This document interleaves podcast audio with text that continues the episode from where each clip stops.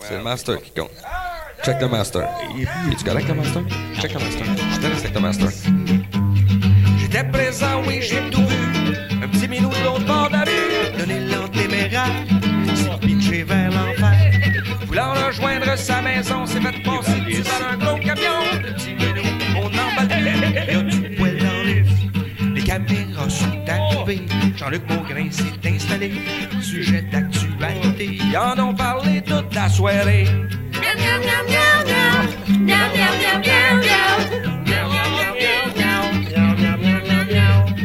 a du poil partout.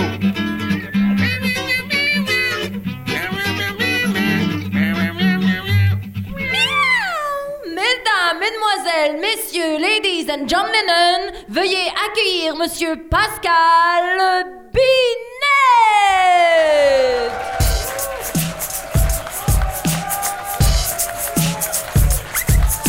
Il est fort, il est grand, il est beau et charmant, c'est Pascal Il porte la barbe, il est dur comme un arbre, c'est qui Pascal Présent.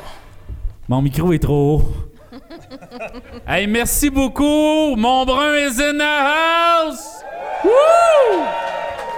Hey, merci d'être là à... C'est quoi le nom du programme? Brasserie Nostalgie.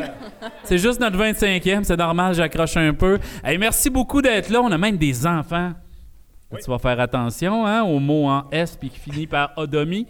Euh, ça, c'est non. Alors, merci beaucoup d'être là, de nous recevoir chez vous pour rendre hommage à, évidemment, euh, les gens de Montbrun et les gens qui ont bâti ce magnifique village. Euh, pour ceux qui ne savent pas ce que c'est, donc probablement la plupart d'entre vous, euh, ce qu'est Brasserie Nostalgie, on est extrêmement écouté. On a même une personne qui nous écoute au Kentucky. J'ai vu ça dans nos stats. Donc, depuis euh, deux semaines, je suis fraîchier de ça. Euh, et donc, Qui Brasserie écoute au Nostalgie. Kentucky? Au Kentucky, c'est ma sœur, m'a dit les Entre deux barils de pilon. Oh, oh, oh, oh, oh, abrassu. Que de succulents jeux de mots. Euh, donc, Brasserie Nostalgie, ce que c'est exactement, c'est on explique à quel point dans le temps c'était donc mieux. Tout était fun, tout était simple. Puis c'est pour ça qu'on prend une bière ensemble. On se retrouve dans une salle. Vous avez le droit de rentrer, vous, c'est 17 l'entrée. Euh, donc, on se retrouve ensemble, on jase et on se rappelle des gens qui étaient là avant nous, qui ont bâti notre extrêmement extraordinaire région. Avant de commencer, évidemment, je me dois de remercier nos commanditaires. Évidemment, mesdames et messieurs, Desjardins de Rouen-Noranda, qui est notre commanditaire, qui fait qu'on est ici. Je lève mon verre à Desjardins. Évidemment, la ville de Rouen-Noranda et ses quartiers qui nous ont invités à faire le tour comme ça. hein. Donc, on, on est très heureux. Et notre commanditaire du jour, euh, Électricité RR, donc Ricky Roy. Vous avez des problèmes électriques, quoi. Tout le monde est manuel dans votre famille. Vous avez tout le temps un cousin, un frère, un neveu qui va le faire. Fait que, désolé, Ricky, je pense pas que tu vas venir à Montbrun dans le clic de Mignot. Alors, euh, Benoît, je pense que tu as préparé un petit quelque chose pendant que je baisse mon micro pour pas avoir mal à la colonne vertébrale. Ouais, comme on a des commanditaires, là, on en a deux principaux aujourd'hui, soit Desjardins qui nous suit dans les quartiers ruraux, puis euh, RR électrique, RR pour Ricky Roy. Ricky Roy. Et euh, comme on est dans la nostalgie, à Brasserie Nostalgie, ben, on aime ça prendre des musiques du passé Ah. ou des thèmes de trucs qu'on écoutait à la télévision. Puis évidemment, moi j'ai l'âge que j'ai, donc quand j'écoutais la télévision, quand j'étais petit, en tout cas le bout avec le câble, là, euh, ça a été euh, des, beaucoup de thèmes de- de- de- d'émissions de, l'enfance. Alors, euh, peut-être qu'il y en a qui connaissent Bibi Fuck, et si c'est euh, si si pas le cas... Y en a-tu ben, qui ont euh, 35-45 je- qui ont écouté Fuck? Hmm, ça, ça, Aïe aïe, t'as ta crowd, mon là que tu dis que t'as très mal choisi ta carte. Parce que, tu sais, à, à Evin aussi, là, dans les rangs, c'est pas tout le monde là, qui avait accès au câble. Quand moi, j'avais l'âge d'écouter cette patente-là, j'ai peut-être mal choisi ma patente, mais c'est pas grave. Fait qu'on va pas. Moi, j'étais à Sullivan, puis on avait Canal Famille, là, sans vouloir être fraîchier, là, mais... euh, Ah, Mirko. Pourquoi, Mirko? Ah, il y a une, une tourne d'intro? Ben oui, il y a une toune, man. Donc, on n'arrive pas tenu. Ah! Moi, j'aurais expliqué c'est quoi Baby Fuck. C'est mon ami Ricky. Fort comme le rock, il est super gentil. Qu'il est beau dans son troc quand j'ai besoin de lui. J'appelle Ricky Roy dans son électrique troc. Il disjoncte les circuits. Ouais, Qui, qui, qui, qui, qui, qui, qui, roi, on change d'octave. Dans l'électrique, le roi des jobs. Ri, qui, qui, qui, qui, qui, qui, qui, roi. Électricité, fais pas de J-Brock. Il est super branché. Rien le. C'est n'importe quoi. Il est vraiment passionné et qui veut l'inaccessible, un univers classé. Il doit se financer. Le troc doit se payer. À quelle porte va-t-il cogner? À toi. Des, des, des, des, des, des, des jardins. OK, c'est la même tour. Un genre de banque, modèle coop. Des, des, des, des, des, des, des jardins. Super ristourne, direct dans tes poches. Là, ici, il y a un solo de clavier cheap. Tout le monde ensemble, ça va être épaule, plafond, épaule, plafond, épaule, plafond. J'adore le son midi. C'est très bon. Hibou. Oh, le refrain s'en vient. Des, des, des, des, des, des, des jardins. Une genre de banque, modèle coop. Il y a du monde qui vient de Des, danser en des, avant. Des, des, des, des jardins. Super ristourne, direct dans tes poches. Quand on veut investir, appelle des jardins, planifier ça, retraite. Appelle des jardins, régime enregistré. Appelle des jardins, projet commu, notaire, toujours là pour aider. Euh, Des, des, des, des, des, des, jardins. Une genre de banque, modèle coop. Euh, Des, des, des, des, des, des, des jardins. Yeah! Super ristourne, Prête dans tes poches, un callback, qui, qui, qui, qui, qui, qui, qui, roi. Dans l'électrique, le roi des jobs. Qui, roi. Électricité, fais pas de J-Brock. C'est mauvais, hein? Mauvais à souhait. Alors, pour ceux qui découvrent l'émission, Oui. Je charge de l'argent aux gens pour ça. Je sais qu'il y a beaucoup d'entrepreneurs dans la salle, donc euh, vous Oui. me faites un chèque, puis vous avez le droit à une chanson écrite par Benoît. C'est wild, puis ça se promène sur les internets. Pas Oui. parce que c'est bon, parce tour- que Le euh, tour du monde. les gens sur Internet écoutent ça, puis ils se disent Waouh, Desjardins a fait un chèque à ce monde-là. Mais ce qui est quand même drôle, c'est que je sais que présentement, les gens dans leur tête, ils se disent un peu. Ça que- reste dans la tête, ça. Ça reste Fait dans que, la tête. si vous avez besoin d'un électricien, vous allez dire, c'était quoi la petite toune? Euh, ah ouais. Harry chercher dans le bottin. Grâce à nous. Donc, euh, de rien, Harry qui roi. Euh, merci beaucoup, évidemment. Euh, Montbrun. J'ai une relation particulière avec euh, Montbrun, puisque durant toute mon enfance, euh, je venais de Montbrun, peu importe où on allait dans le monde. Donc, tout ça pour dire, j'ai mon beau-père, Fernand, nous amenait en voyage et c'était un gars de Champ-Neuf. Mais pour une raison obscure, quand on allait quelque part, quelqu'un disait Je suis pas un Français, vous venez d'où? Montréal? Québec? Montbrun. toujours. Fait moi, j'ai toujours cru que je venais de là. Euh, et on allait euh, à Montréal. Ah, vous venez d'Abitibi? Rouen, Val d'Or, Montbrun. On allait en Floride, Mount Brown. Donc, euh, et c'était très rare que la conversation se poursuivait plus loin que ça. On disait aux gens, puis tu venais ah, de Montbrun. Et c'est bien. Donc, c'était souvent euh, la suite. Donc, c'est très rare que quelqu'un nous relançait. Je pense que c'est arrivé une fois que quelqu'un a fait Ah, oui, oui, oui, oui, je connais. C'était quelqu'un qui était déjà venu au parc de Gobel pour faire du kayak ou quelque chose. Euh, donc, c'est arrivé une fois dans mon enfance. Et finalement, j'ai vu mon brun pour la première fois à l'âge de 15 ans que j'étais venu. J'avais un ami un peu plus vieux qui, lui, avait un char. Sais comment que c'est, à cet âge-là, on est content. Il y a un gars dans la gang qui est quelques bois de plus, puis un char. Et on s'est dit, hey, on est white. Puis je me souviens, pourquoi? Parce qu'on. Moi, je viens de Sullivan, on a une énorme plage. Pour ceux qui ont déjà. Y en a-tu qui ont déjà été à la plage à Sullivan, des campeurs ou quelque chose à l'époque? À cette heure, c'est trop pollué. Ils ont fermé dans les années 80. Il y a comme un- une couche d'huile euh, qui flotte sur le dessus. Mais à l'époque, c'était une satanée belle plage. Mais tout ça pour dire que j'ai 15 ans, on se défait, mais d'aplomb comme un jeune de 15 ans qui apprend à boire. Vous autres, les gars, ça fait 10 minutes que c'est arrivé, ça doit être frais dans la mémoire. Donc, dire, hey, on cale, l'océan, au bois, on est des hommes, tout. Et le lendemain, on se fait, on va aller au parc d'Agobel marcher. Dagobel. Dagobel. C'est comme aller au Dagobert. mais- Non, non, mais c'est de même qu'à Sullivan, on le prononçait. On allait au parc d'Agobel. y a-tu juste moi qui le prononce de même? Oui. En tout cas, à Sullivan, c'est le parc d'Agobel. Donc, on part là-bas, le petit chemin de Garnotte, le mal de cœur, là, et à un certain moment, j'ouvre l'œil, puis on est rendu à Montbrun, puis j'ai fait Euh, C'est ici, ça, Montbrun. Ça existe pour de vrai. Parce que depuis que j'étais tout petit, que j'avais 6-7 ans, puis même j'étais rendu que je répondais quand quelqu'un dit Tu viens d'où, mon petit? Euh, Montbrun. OK, donc c'était euh, ça, c'était rendu ça dans ma tête, mes origines. Donc, je suis très content d'être ici à la maison euh, ce soir. Merci beaucoup de nous recevoir. Benoît, Montbrun? Ah, ben, euh, moi, en fait, euh, tu sais, je connais pas beaucoup Montbrun. Ah, ça, ça soulève. Eh, monsieur, c'est ça? Très Eh, déçu. on fait une tournée, qu'on fait des efforts. C'est un mais- fraîchier de McWater, Moi, ça. Non, mais non, je reste à McWater. hey, là, je reste à McWater à cette heure, même. J'étais un, j'étais un gars d'Evin, rue de l'Église.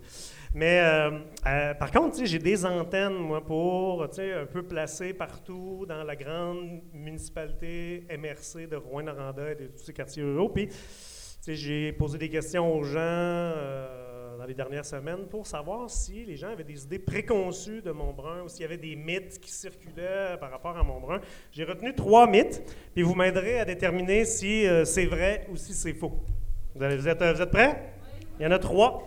Alors, euh, le premier mythe euh, que j'ai retenu, là, il y a beaucoup de personnes qui m'ont parlé de ça, c'est qu'on dit euh, qu'à Montbrun, il ne faut pas s'y arrêter quand il fait noir parce que ses habitants sont des vampires. Là, ça, c'est pas moi qui le dis. Les, ça, c'est un. Les gens disent ça. C'est crotté de Clérici qui dit ça? Non, non, c'est pas vrai. Évidemment, moi, je, moi, je suis là aujourd'hui, je viens faire le test. On est comme ça, nous autres, à l'émission de ce courage-là. On vient vérifier si les choses sont vraies. Alors, ben là, vous allez m'excuser, je vais devoir faire le test.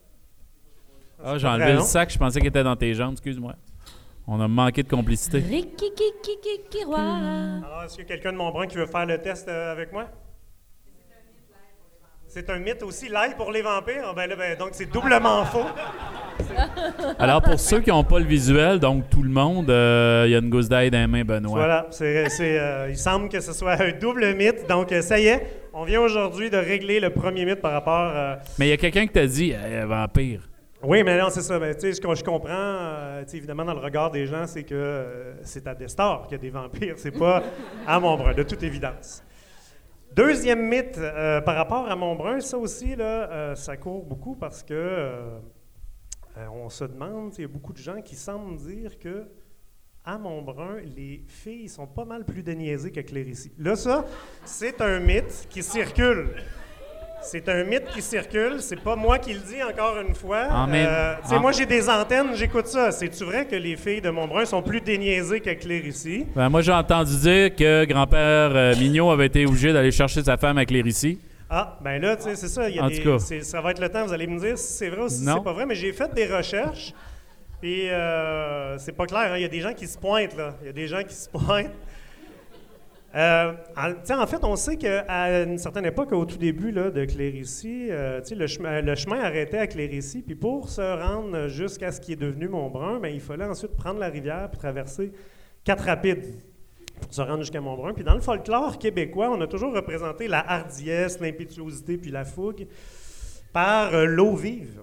L'eau vive, tu sais, les draveurs, puis tout ça. tu sais, les- donc, la rivière, la rivière est une femme, l'eau vive, l'impétuosité, la, la, la, la- vous voyez le genre? Hey, ça a été école, Alors, ce gars-là? là, euh, tu sais, il faut traverser quatre rapides, il faut se rendre. Fait que là, tu sais, évidemment, ça pourrait peut-être sous-tendre euh, tu sais, l'idée que les filles euh, de Montbrun sont plus déniaisées que celles de Clérici. Mais en, fait, j'ai parlé, il y a plusieurs mononcles là, dans du coin qui disent euh, que, tu sais, quand il y a deux des filles comme ça qui sont sur une même rivière, ben il y en a qui choisissent l'amont, puis il y en a qui choisissent l'aval. Alors, euh, je ne sais pas trop qu'est-ce qu'on peut, euh, qu'est-ce qu'on peut en tirer comme conclusion. Alors, est-ce que c'est, vous allez me dire, est-ce que c'est vrai finalement que les, les filles de... Les Oui? filles sont déniaisées, les gars. Est-ce que les filles sont déniaisées à Montbrun? Ah, Déniaisées étant de. Par applaudissement. Les gars?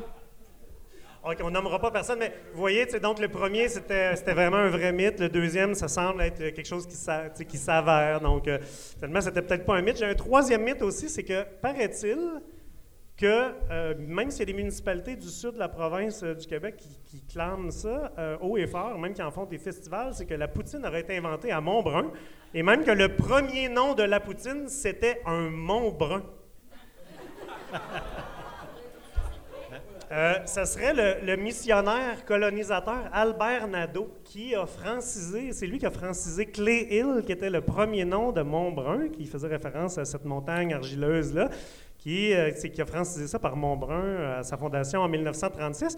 Puis ce serait le curé Vizina qui a pris sa place par la suite, qui a francisé le nom de Poutine à partir du nom d'un établissement qui longeait la rivière. Il faut savoir que la plus grande partie de la route de Montbrun qui va rejoindre la 117, c'était connu euh, comme le nom, euh, avant, c'était le chemin de La Pause. Ça vous dit quelque chose? Le chemin de La Pause, parce que c'est le nom du canton. C'est aussi le nom qu'on a donné en l'honneur de Charles de Plantavie de Margon, chevalier de La Pause, un officier du régiment de Guyenne de l'armée de Montcalm en Nouvelle-France. Là, les jeunes, ne retenaient pas ça. Là. Puis, l'établissement en question, qui était sur le bord de la rivière, en fait, ce serait une espèce de premier hôtel qui aurait servi aux travailleurs pendant les chantiers d'hiver du début euh, du village. Puis, on appelait l'établissement La Pause. C'est un hôtel. L'hôtel en anglais, c'est Inn. C'est La Pause Inn. Et on y servait des frites. Puis, on a eu euh, l'initiative, à un moment donné, de napper ça de sauce brune pour rappeler les eaux boueuses de la rivière Kinojévis. Wow! Et euh, le curé Vizina, lui, aurait pris ça et aurait francisé la chose et la pause in est devenue la poutine. Alors, mes recherches me disent ça. Est-ce que vous pouvez me dire si c'est vrai, ça, ou si c'est faux? C'est- vrai, ça, hein? Ça, c'est vrai, ça s'est vraiment passé de cette manière-là. Alors, maintenant, c'est pas un mythe. C'est vraiment ici qu'on a inventé la poutine et on appelait ça un mont brun. Exactement. Ouais. Un autre menteur, ça, Fred Pellerin. Ben merci, Benoît. Plaisir. T'es fin, Benoît Théberge. euh, au mythe et vérité. Vous allez le voir animer dossier mystère bientôt. Isabelle Rivet, mon brun. Ah oui! Ben en fait, moi, je, je dois faire un, un- coming out. Euh, Je je suis comme déçue de pas être une mercier de Montbrun.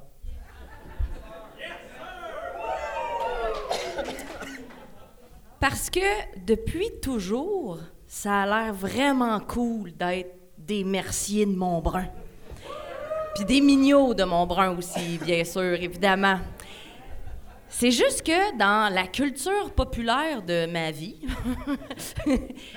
depuis d'aussi loin que je me rappelle, ça vient avec un aura à être des Merciers de Montbrun. Par exemple, euh, quand je pense à Mercier de Montbrun, je pense à vaillant, débrouillard, de famille, loyal, drôle, chauffer un skidoo, euh, aussi acheter des skidoos pour les pièces, être capable de le démonter puis de le remonter tout seul, être beau comme des cœurs, maîtriser la chasse, maîtriser... Oui, mais voyons. On t'a t'as couché avec qui, toi, qui s'appelle Mercier, là? Qui qui l'a brassé, là, qu'elle soit souriante de même, là? Voyez que les filles qui sont des niaisans, mon Ben, ça, ben oui. Je ne parle pas que des garçons de Montbrun. Oh! Je parle des gens de Montbrun et particulièrement les Merciers. Ce qui m'amène à te parler, Vas-y. tantôt j'ai vu rentrer des beaux jeunes hommes et j'aimerais les saluer. Davy, Olivier, Benoît et Marc. Des belles pièces de viande, ceux qui sont à radio, hein. Mais absolument, ben euh, bien sûr. Puis là, il y a plein d'autres beaux mondes. C'est juste que j'avais envie de rendre hommage parce que j'ai eu ces jeunes hommes dans ma classe. Ce fut un temps. Et puis, ils étaient, et je savais même pas là, que c'était des petits merciers de Montbrun, mais ça rentrait dans la classe avec de l'entre-gens, du sourire, puis tu savais que ces gars-là, c'était des bons gars. Puis là, ben, tu regardais sur ta liste, puis tu disais Ah, ben oui, ben oui, c'est des Merciers de Montbrun. Et voilà. Fait que, Jean de Montbrun, les Merciers, les Mignot, tout le monde, on est vraiment content d'être là. Puis dans le fond, ce que je voulais vous dire dans ma tournée de table, c'est qu'on vous aime donc bien. Bon.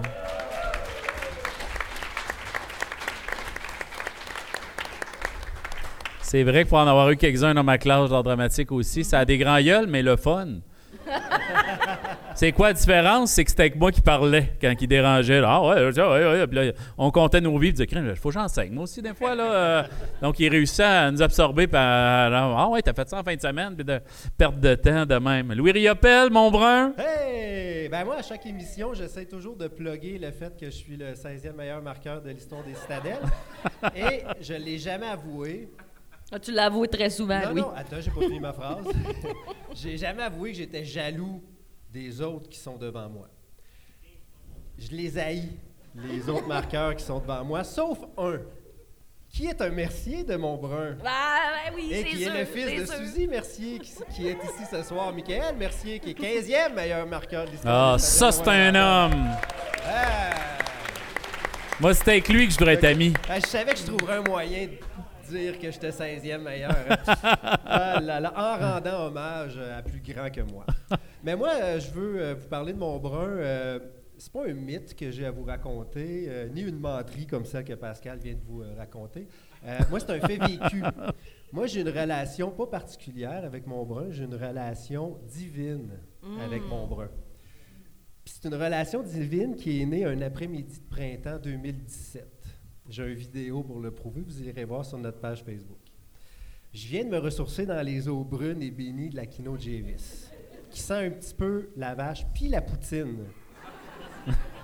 fait que je suis dans le stationnement de la coop quand j'entends les murmures d'une foule, à la fois en colère puis en peine.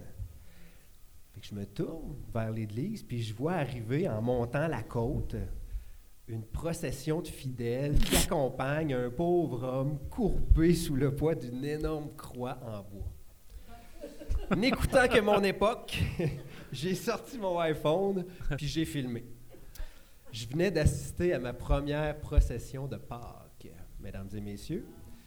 Si vous ne savez pas c'est quoi une procession de Pâques, vous irez voir sur notre page Facebook, j'ai mis mon vidéo. Tout y était là. Il y avait Jésus, sa croix, sa douleur qu'il endurait avec amour pour nous sauver, nous, et nous laver de nos péchés. Il y avait des fidèles affligés déguisés en fidèles affligés, et un Romain méchant puis un peu impatient qui dit à Jésus de Montbrun qui essaye de se pencher pour rentrer dans l'église Penche-toi Penche-toi Il y a même un petit petit Romain, grande-mère. Ah, il y avait un il bébé est Romain. adorable. C'est un petit nain qui fait Jésus. Été écœurant. Là, la gang de personnes qui est ici, là, il y a sûrement quelqu'un qui était là cette journée-là puis qui n'ose pas l'avouer. Est-ce que Jésus est là? Y a-tu un Jésus dans la gang, là? C'est une romaine. Y a-t-il quelqu'un qui lançait des roches à Jésus ce matin-là? Hein? Un Mercier sans doute. Ah, il y hein? avait sûrement un Mercier avec son slingshot. D'ailleurs, il paraîtrait que Jésus était un Mercier de. Jésus-Christ, merci. Ah, je savais pas que Jésus était alcoolique. Ah. Fait que, chaque... fait que chaque fois que je passe devant l'église pour m'acheter un gratteux au dépanneur, ben je pense à Jésus de mon brun. Fait que voilà. Voilà ma relation divine avec... Merci, euh, Louis. Louis Riopel. Benoît? Toi, tu y passes ton micro. Hey, c'est mon micro. Pas de danger qu'il se lève. Ça, c'est le réalisateur. Hey, il va bouger, là, lui. là. Ben. Oui. Benoît, euh, toi, t'habites pas loin quand même. Ouais, j'habite pas loin, j'habite à Pressac euh, depuis 5 ans, 6 ans. 5-6 ans, ouais. Pourquoi pas mon brun, me semble? Ça doit être plus cool. Euh, ben, J'y avais pas pensé. Mais euh, j'ai travaillé euh, près de Montbrun, encore plus proche. J'ai travaillé à la mine Westwood euh, jadis. Puis ça, ça a été ma relation avec Montbrun. Euh, parce que je, je- je ne savais pas que ça existait jusqu'à temps que je travaille à Westwood. Parce que moi, je suis un petit gars d'Amos. Bouh! euh, ouais, on me fait là. Oui, oui, oui. allez-y, allez-y. C'est ça. Puis, euh, puis pour faire honneur à ma ville, ben, j'étais snob, fait que je sortais pas. Ah. C'est ça. Mais euh, j'ai été vraiment surpris euh, par l'épicerie à Montbrun. On dirait que ça finit plus. Tu rentres, puis il y a tout le temps d'autres étalages. Euh, tu- j'ai- Je fais mon épicerie là à cette heure. Je viens juste euh, à Montbrun faire mon épicerie. C'est-tu vrai? Non. Non. Non, mais ça aurait pu être pas loin, mais tu viens ici. non, mais là. par exemple, c'est moins loin à la Montbrun qu'aller à Amos ou à Rouen de chez nous. Bon. Fait que ça se peut qu'à un moment donné, je fasse mon épicerie à Montbrun. Ben, ça serait gentil pour l'économie locale, hein? oui. Ah oui, mais j'habite, j'habite tout proche de la mine à Nico Eagle. Donc, je suis vraiment proche de Montbrun. Bon, merci, euh, Benoît. Mirko, mon brun? Ouais, mon brun, pour moi, ça. Bonjour, premièrement. Ça, c'est Mirko Poitras, notre réalisateur, il est bien fin. Sent bon. Ouais, en plus, il est Chambon. un petit gars propre. Ouais. Mais c'est pas un mercier de mon brun. Mais je suis pas un merci mon brun, non, c'est ça. Euh, ben, c'est ça pour mon brun. euh, j'ai pas nécessairement beaucoup de souvenirs, mis à part un baptême qui avait été fait ici, là, mais je sais pas, c'est pas ça. Il y avait, il y avait- c'était une journée euh, bien ordinaire de baptême, là, avec un Jésus qui se promenait. Non, non, non. Non, mais euh, il y, a- il y a souvent eu cette espèce de duel-là entre Montbrun et Tachereau. L'avez-vous déjà senti, vous autres? Non. Non, non, non, non, non, non, non, non. Moi, je parle de Tachereau. À cause du parc des Gobels, secteur Montbrun, secteur Tachereau. Oh! Non, c'est ça. Non, non, je me, je me mêlais pas avec euh, Claire ici, là, faites-vous-en pas. bon, ben justement. C'est parfait. Non, mais, mais euh, je savais que le meilleur secteur pour aller au parc des c'était, c'était, c'était Montbrun, évidemment.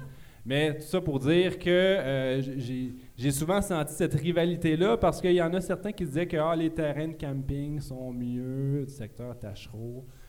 Puis là. Hein? Ouais, ouais, ouais, ouais. Ben Il non. y a du monde qui dit ça. Mais voyons. là, finalement, moi, j'ai compris qu'on pouvait aller faire du camping dans le secteur Montbrun avec un véhicule sur le terrain. C'est bien plus pratique que de laisser ton véhicule là-bas à l'autre bout puis d'être obligé de traîner tes bagages dans une barouette. C'est tout. Merci, Mirko. Merci. C'est tout. Ben, je t'ai ému. J'ai j'ai, euh, peut-être. euh, j'ai eu un flash. Je dirais bien de couper ça au montage, mais c'est lui qui fait, qui fait le montage. tu sais, de... Mais j'ai eu un flash pour prouver que Montbrun, c'est vraiment plus fun que Tachereau. Euh, c'est que euh, pour le parc Gobel, euh, j'avais passé en voiture de Montbrun, puis je suis sorti du bord de, de, de Tachereau. Mais en sortant du bord de Tachereau, ben, j'ai brisé une table sur mon char. Ça m'a coûté 2000 quelque chose piastres. Typique, typique Tachereau, ça. euh, passer par Montbrun, c'est plus agréable. D'ailleurs, dans notre tournée à Tacheron, il va même pas.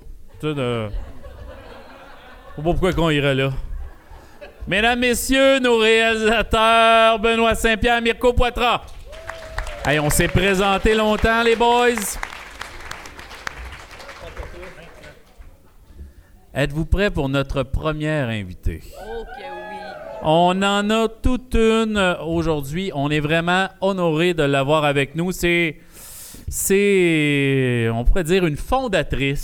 C'est une pionnière. C'est une dame euh, qui, euh, si elle n'était pas là, il y en a une sacrée gang ici ce soir qui ne serait pas là. Alors, mesdames et messieurs, on l'accueille avec un honneur, un honneur immense, Madame Jeanne Fournier.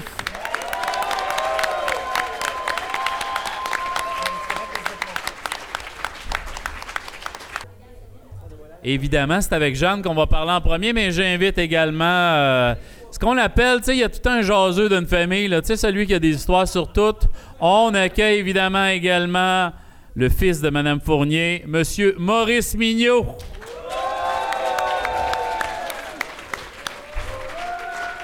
Hein?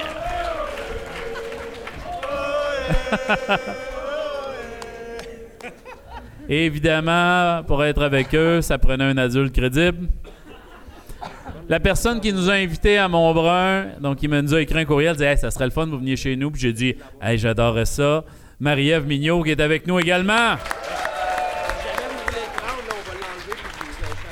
Je voudrais juste euh, préciser quelque chose avant. Là, c'était super ta chronique, Isabelle, puis euh, tout le monde là, à propos des Merciers, là, mais vous vous êtes trompé de nom. Ouais, Ce je. soir, on parle des mignots.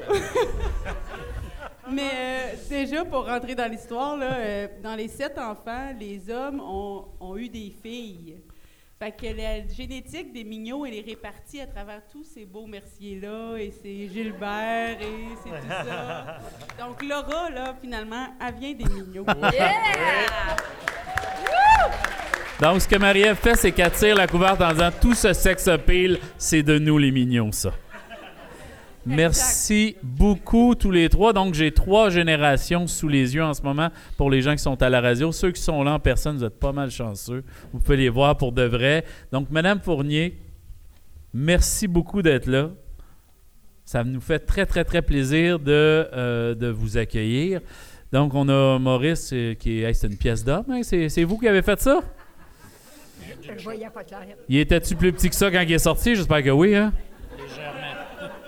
Hey, ça a dû faire mal, ça. C'est toute une pièce d'homme. Vous avez amené votre bonne sœur avec vous, là. Bon, ben oui. Bon, c'est correct. Donc, vous avez 99 ans et vous êtes une fondatrice de Montbrun. Donc, le, le plus loin que Montbrun existe, vous étiez au courant ou vous étiez pas loin. Je pense qu'Isabelle va vous approcher le micro, là. Ah. Ou elle va avancer votre chaise, un des deux. Je sais pas, ça se fait dessus? Bon, ouais, ça va aller. Ah ben, vous êtes là. Donc, racontez-nous votre euh, rencontre avec Montbrun. Ah, mon Comment Dieu. vous êtes arrivé ici? Comment ça s'est passé? On est arrivé ici le 22 de novembre. Euh, ah. En 1941. Euh, Je suis sur une Ben non, c'est correct. Ça va Ah non. revenir, ça va revenir, ça. Non, non, je suis un très bel homme. Ça arrive souvent que les femmes font ça quand j'arrive. On peut, on peut laisser euh, une petite minute. Euh, là. On est parti d'un petit village, Notre- Notre-Dame du Rosaire. C'est pas gros comté de Montmagny. OK. Puis euh, mon père, ben, je sais pas s'il faut que je vous le dise, mon père il est parti dix ans, à, à- dix jours en avant de nous autres, avec une vache, des poules, puis ben des, des- Puis euh, nous autres, on est arrivés, ben, neuf jours après, de- jours après. Fait que lui, il y avait neuf jours pour installer ça un petit peu pour que ça ait de l'allure avant que femme et enfant arrivent. C'est juste, Oui. juste neuf jours? Ouais, ouais, lui, il était dans- pour euh, monter avec les animaux pour les faire manger, les faire dégourdir. Oui. Puis nous autres, on est arrivés le neuf ou dix jours après. Hey, c'est pas beaucoup. Moi, je, je pensais que vous alliez me dire, papa, il est venu, il a eu 4-5 mois pour installer tout ça. euh, Non. et puis comme fois, il vous a fait venir Non, non, non. neuf jours après. Ouais, ça avait l'air de quoi, votre arrivée? Avez-vous des souvenirs précis de la ville, euh, de quoi ça avait l'air à ce moment-là? Parce que la ville n'était pas vieille, c'est 36. Vous, vous êtes arrivé en 41. Euh, oui, on est arrivé en 41. Puis euh, on est arrivé ici, ben mon Dieu. On a d'un petit village, fait qu'ici, d'un beau garde de bois c'était beau. C'était beau. Oh oui, c'était beau. Puis c'était les premières neiges. Quand on est arrivé, là, on voyait les parcs, euh, le parc d'Agobel avec de la neige blanche. On était fous, on n'avait pas de neige rosaire. OK. Hey, regardez, regardez, il y a de la neige. ça, c'était quand on est jeune. Ensuite de ça, ben, j'ai euh, vivoté. Puis euh, je me suis mariée en, euh, en 23. En 43. En 43, 43. En 43, donc vous êtes arrivé ici. Est-ce que 21 de novembre. 1943? Euh, 40. En- en 41, vous êtes arrivé? En 41, puis... euh, Deux ans après, vous êtes mariés. Oui, oui. Euh, puis ensuite de ça, là, je, je me suis mariée. Ben, je l'ai passé de des, des, des petits bouts. Ben oui, c'est pas grave, ça. Ah, ah, je me suis mariée en 23. 43. Ah, j'ai tout. Mais vous aviez 23 ans, c'est tout ça? Ou vous aviez quel âge à ce moment-là? J'avais à peu près 18 ans. C'est un bel âge, ça. Ben oui, parce que j'ai toffé ici. Ben oui, âge. une belle jeune fille. Pépère, il restait, euh, Pépère, euh, restait à quelques lots de, où est-ce que vous comme restez. Hein? Non, allez-y, vous êtes bonne. Je- je- je Vous êtes parfaite, là. Laissez pas Maria vous voler le show, là. C'est avec vous que je jase, là. À chaque fois que je parle à une fille, il y en a un autre qui arrive veut mon attention, là. Ouais. Ben là, Faites pas ça. Puis, euh, Moi, je me suis venais d'une famille de 14 enfants, puis j'étais la plus vieille. Puis on n'était pas riches. Fait que là, ben, euh, je l'ai dit, hein, quand en 23, je me suis mariée. 43, je me suis mariée. Je sais que j'ai eu 11, 7 beaux enfants. J'en suis fière. Puis il demeure 6 à Montbrun, une est en dehors. Fait que j'ai tout Donc, mon vous en avez gardé six à Montbrun. mon- Hey, ouais, ça, c'est ça. c'est exceptionnellement rare. Wow. Je pense que oui, hein? Je pense que.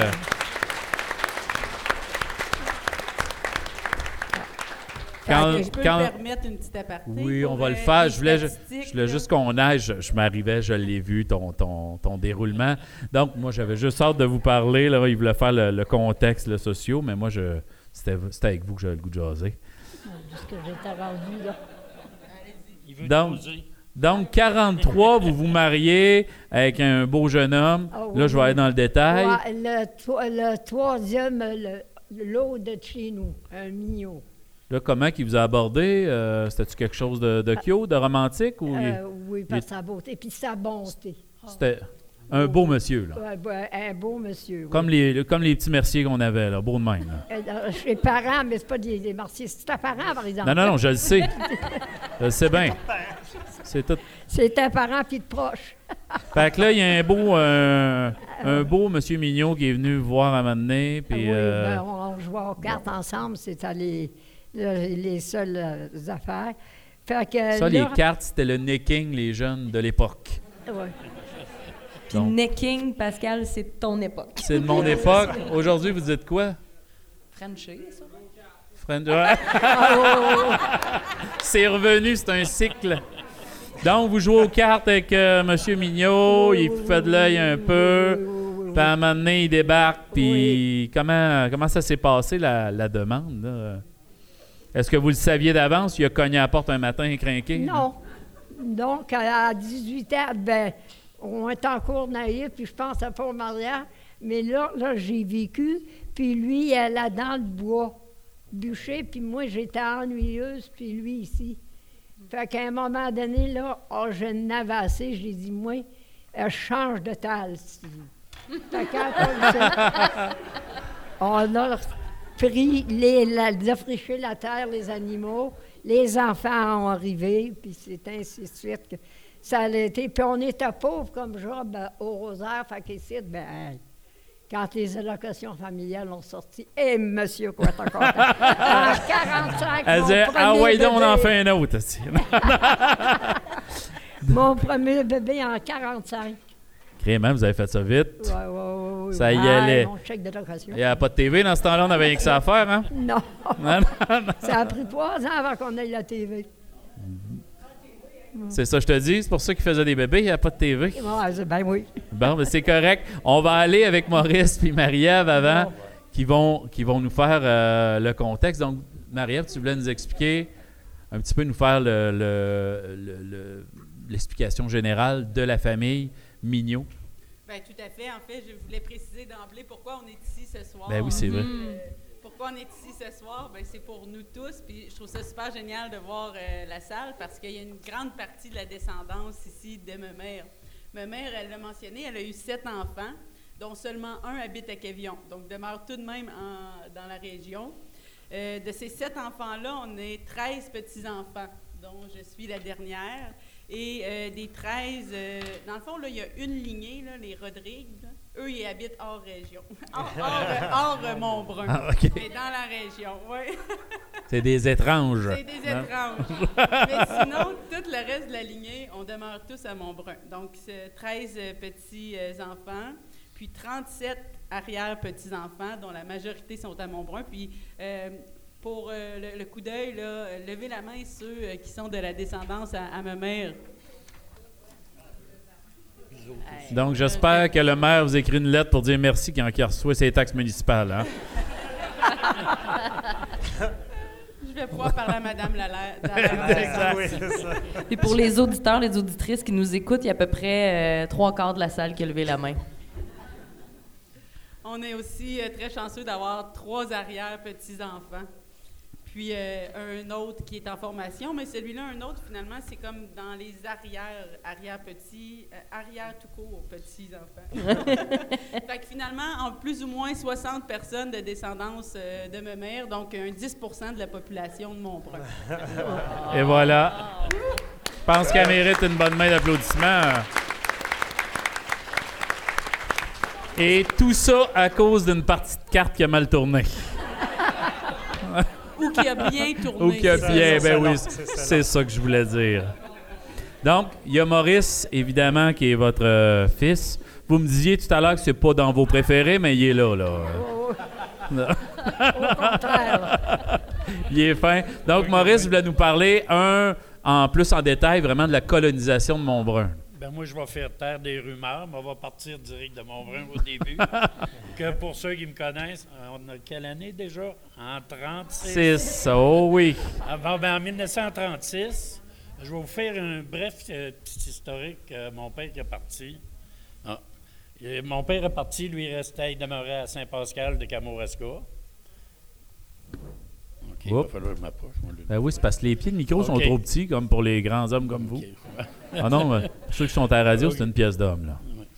Ma mère l'aurait bien aimé, celle-là. Mais il est déjà pris. Il est déjà pris. Ouais, je le sais. euh, je- Puis je peux pas faire ça devant la famille parce que Non, non, non, je- On se parlera. Ouais, Ouais, ok. c'est ça. Fait que, euh, il a parti, euh, ils ont parti de là en 1936. Quand ils ont descendu, mon père il était de la première euh, cohorte, là, la première gang qui est arrivée à Montbrun. Donc, c'est la première gang sur le plan Vautrin qui Oui. sont débarqués pour coloniser. Oui, ils ont parti de là, ils ont descendu en train, ils ont passé par euh, Québec, euh, Parent, Lassar. Ils ont venu euh, à Clérici. À Clérici, dans le bout des rumeurs, le bout qui était vrai, c'était le, le bateau. Ils prenaient le bateau, puis ils s'emmenaient vers Montbrun jusqu'au bout de nos terres qu'on a, mais qu'ils ne savaient pas encore que ça allait être ces terres quand euh, ils s'emmenaient de même. Puis ils ont débarqué, puis ils ont arrivé dans le petit set qu'ils appelaient là, le, le Rhin. Bien, puis tout ça, quand ils sont arrivés ici, les pancartes, c'était pas dur, c'était des marques après les arbres, puis un numéro de temps en temps, pas de chemin. pas C'était écrit pas- ça, c'est ta, ça, c'est ta terre, puis toi, t'avais non, reçu. c'était pas là encore. Ça, juste c'est- des numéros. c'est- c'est- C'était juste fait, le rang 7 et 8, le rang 5 et 6, puis tous les rangs étaient numérotés. Bon, puis euh, là, ils ont arrivé, puis quand ils ont débarqué, ils sont emmenés ici. Puis quand il est arrivé au bureau de la colonisation, ben lui, il a parti à faire euh, des maisons au début. Il était avec, euh, c'était tous des bons hommes solides, parce qu'il avait arrivé une petite gang, puis c'était tout avec des autres personnes qui ont fondé la municipalité qui étaient là. là. Fait que lui, il était sur l'équipe d'arriver sur les maisons, il coupait le bois, il plumait ça, il faisait les camps en bois rond 24-24, il travaillait un peu en, en Syrie, mais il en avait à plein. Aussitôt, il y avait des, des camps de fête. Là, il emmenait des, euh, des familles. Mais il ne savait pas encore c'est qui qui allait avoir le camp. Fait que là, les autres, ils s'en allaient d'un marque, puis ils faisaient ce que c'était décidé par le ministère. Fait qu'il y avait les terres qui étaient là, et lui, il faisait les cabanes pour accueillir les colons Oui. qui allaient arriver par la suite. Oui, puis quand la famille arrivait, ben là, il les plaçait. Comme eux autres, quand il est arrivé, ben là, il, a, était rejoindre son père puis euh, sa mère. Puis là, eux autres, ils ont arrivé, le père a dit, j'aimerais son père, il a dit, j'aimerais avoir euh, une terre que je serais entouré de mes deux enfants, parce que ça prenait 21 ans pour avoir droit d'avoir une terre euh, gratuite pour partir. Fait que là, ils ont arrivé, ils ont dit, ben là, on, va être pris pour laisser faire un autre rang, parce qu'on n'a pas trois collés ensemble. Fait qu'ils ont été dans le rang de- des ponts, là, que ça s'appelle à Oui. heure. Fait que les trois premiers terres euh, du côté sud, bon, ben là, il a mis euh, le père euh, dans le milieu, puis les deux garçons. Les deux garçons de chaque bar. Fait que ça, c'est. Là, ça a été le commencement. Puis là, les autres, ils ont continué, ils ont travaillé parce que là, ils faisaient faire. euh, fallait qu'ils fassent le job de, de défrichage aussi en plus. Mais le défrichage a commencé. Ils ont continué à bâtir toutes des maisons. Ils ont bâti une maison. Juste défricher ta terre, c'est de l'ouvrage, c'est extraordinaire. Eux autres, en plus, travaillaient à côté à faire la construction des maisons des autres colonisateurs. Oui, oui, oui. Puis quand ils ont été tous installés l'année d'ensuite, euh, il n'y avait pas d'argent, c'était pas payé là-dedans. Là. Ils venaient, ils avaient été transportés, euh, tout. Mais là, ils arrivaient, puis pour pouvoir avoir de quoi pour vivre, là, ils disaient il fallait que tu défriches 10 heures par année sur ta terre, puis là, ils te donnaient tes biens nécessaires pour une famille euh, moyenne. Euh, ils te donnaient des poches de farine, de bines, de, de mélasse, euh, d'affaires de même. Puis ils disaient va te chercher des animaux sauvages si tu veux. Dans, dans le bois, il y en a en masse. Arrange-toi, man. ouais, arrange-toi Est-ce pour qu'ils le fournissaient reste. le, poêle, les, les choses pour chauffer ta, ta cabane? Ben, les- le- C'était-tu là? C'était-tu. Non, le- ça, les, les gars, la plupart les apportaient. Parce que quand ils faisaient, c'est vrai, j'ai passé vite, là, mais ils faisaient, comme mon père, il faisait un carré de maison, une autre équipe arrivait en arrière. Ça, ils montaient ça de 10 pieds de haut à peu près. Oui. Parce qu'il y avait un bout pour faire un, un plancher en haut. Puis après ça, ils pognaient, une autre équipe arrivait, euh, puis ils faisaient le pignon, puis ils passaient les trous pour les portes. Parce que c'était déjà. Ils, faisaient, ils venaient à bout de faire ça dans une journée, un carré de 12, euh, de, de 24-24. Il faisait ça avec un- des calendars, un ciotte, puis la Ah, ça hache, pas de bon plumer, puis euh, faire les martoises, puis les poignées à bras d'homme se débrouiller pour monter ça On le dit souvent, mais ça, c'était des hommes. Oui, oui, De- oui, de- c'était des... tu comprends pourquoi Moi, je manque de gros. moi, moi, je manque de Wi-Fi une heure ou deux, puis je suis en crise. Ouais. Voyons que c'est ça. oui. Fait que eux autres, c'est- c'est de même que ça a parti. Puis là, ils ont commencé, puis euh, nous autres, euh, ça a été chanceux. Bien, il y en a d'autres aussi.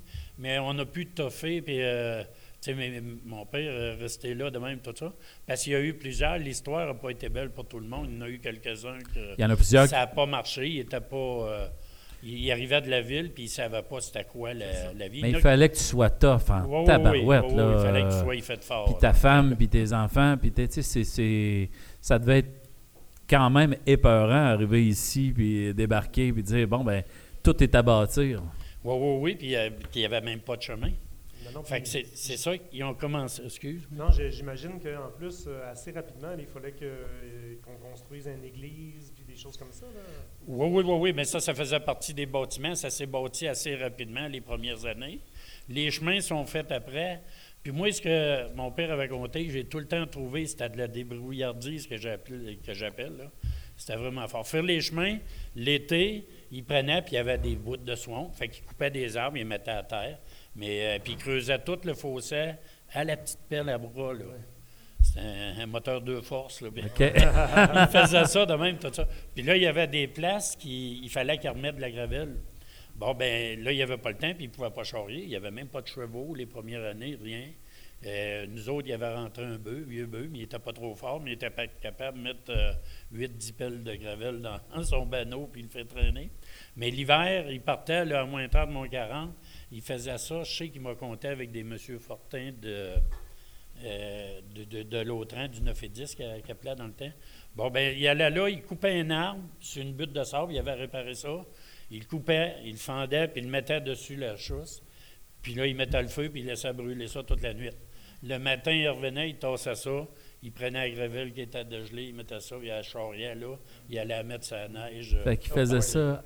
Hey, c'est c'est épouvantable comme à ce monde-là, t'es débrouillard. Là. Oui, oui, oui. Puis euh, c'est vraiment travaillé. Puis pour, euh, ben c'est ça. Il s'est ramassé en 36. Là. Ça commençait à avoir euh, une allure un peu, ben des, ben des chemins et tout. Puis c'est là qu'il a commencé quand les, on a pu avoir des ch- chevaux. Bon, bien, ceux qui avaient réussi à débrouiller le- défricher le 10 acres Oui. par année, bon, ben il y avait droit, au bout de tant de temps, il y avait droit à un cheval gratuit. Fait que là, il les chevals étaient livrés, il arrivait de l'Ouest canadien, il était livré à la Sarre. Fait que mon père, il partait la nuit vers, euh, vers 11 h, minuit, à pied. Ça donnait 8 kilomètres. Il descendait dans le rang. Il y avait une, une traque de chemin, la traque de chemin de fer oui. passait là.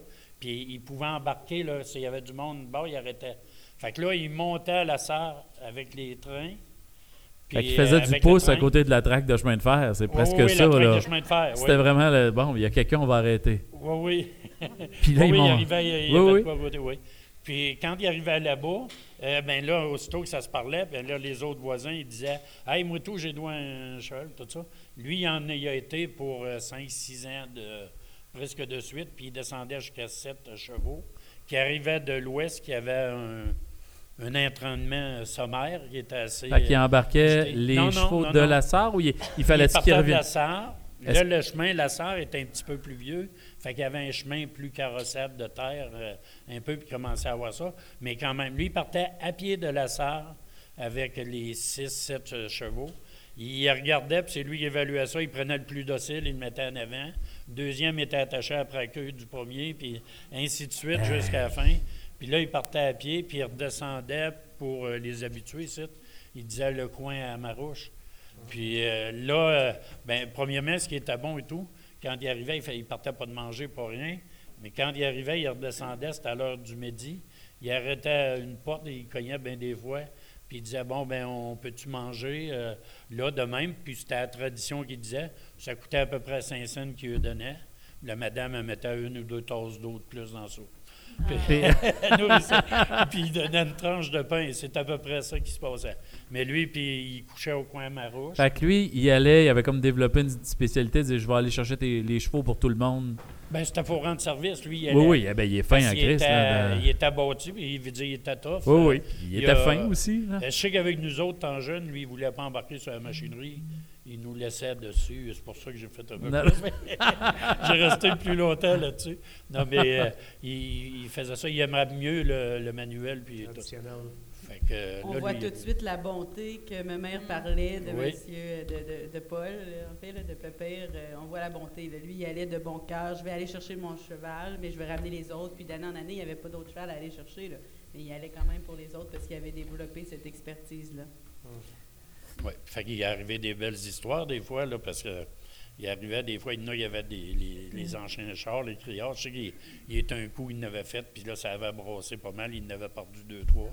Là, il avait perdu plusieurs heures, parce que dans sa run... Parce que le cheval, il se sauvait à cause du criard se- de- se sauvaient, oui. Puis là, c'est des presque sauvages, c'est des retrouvés.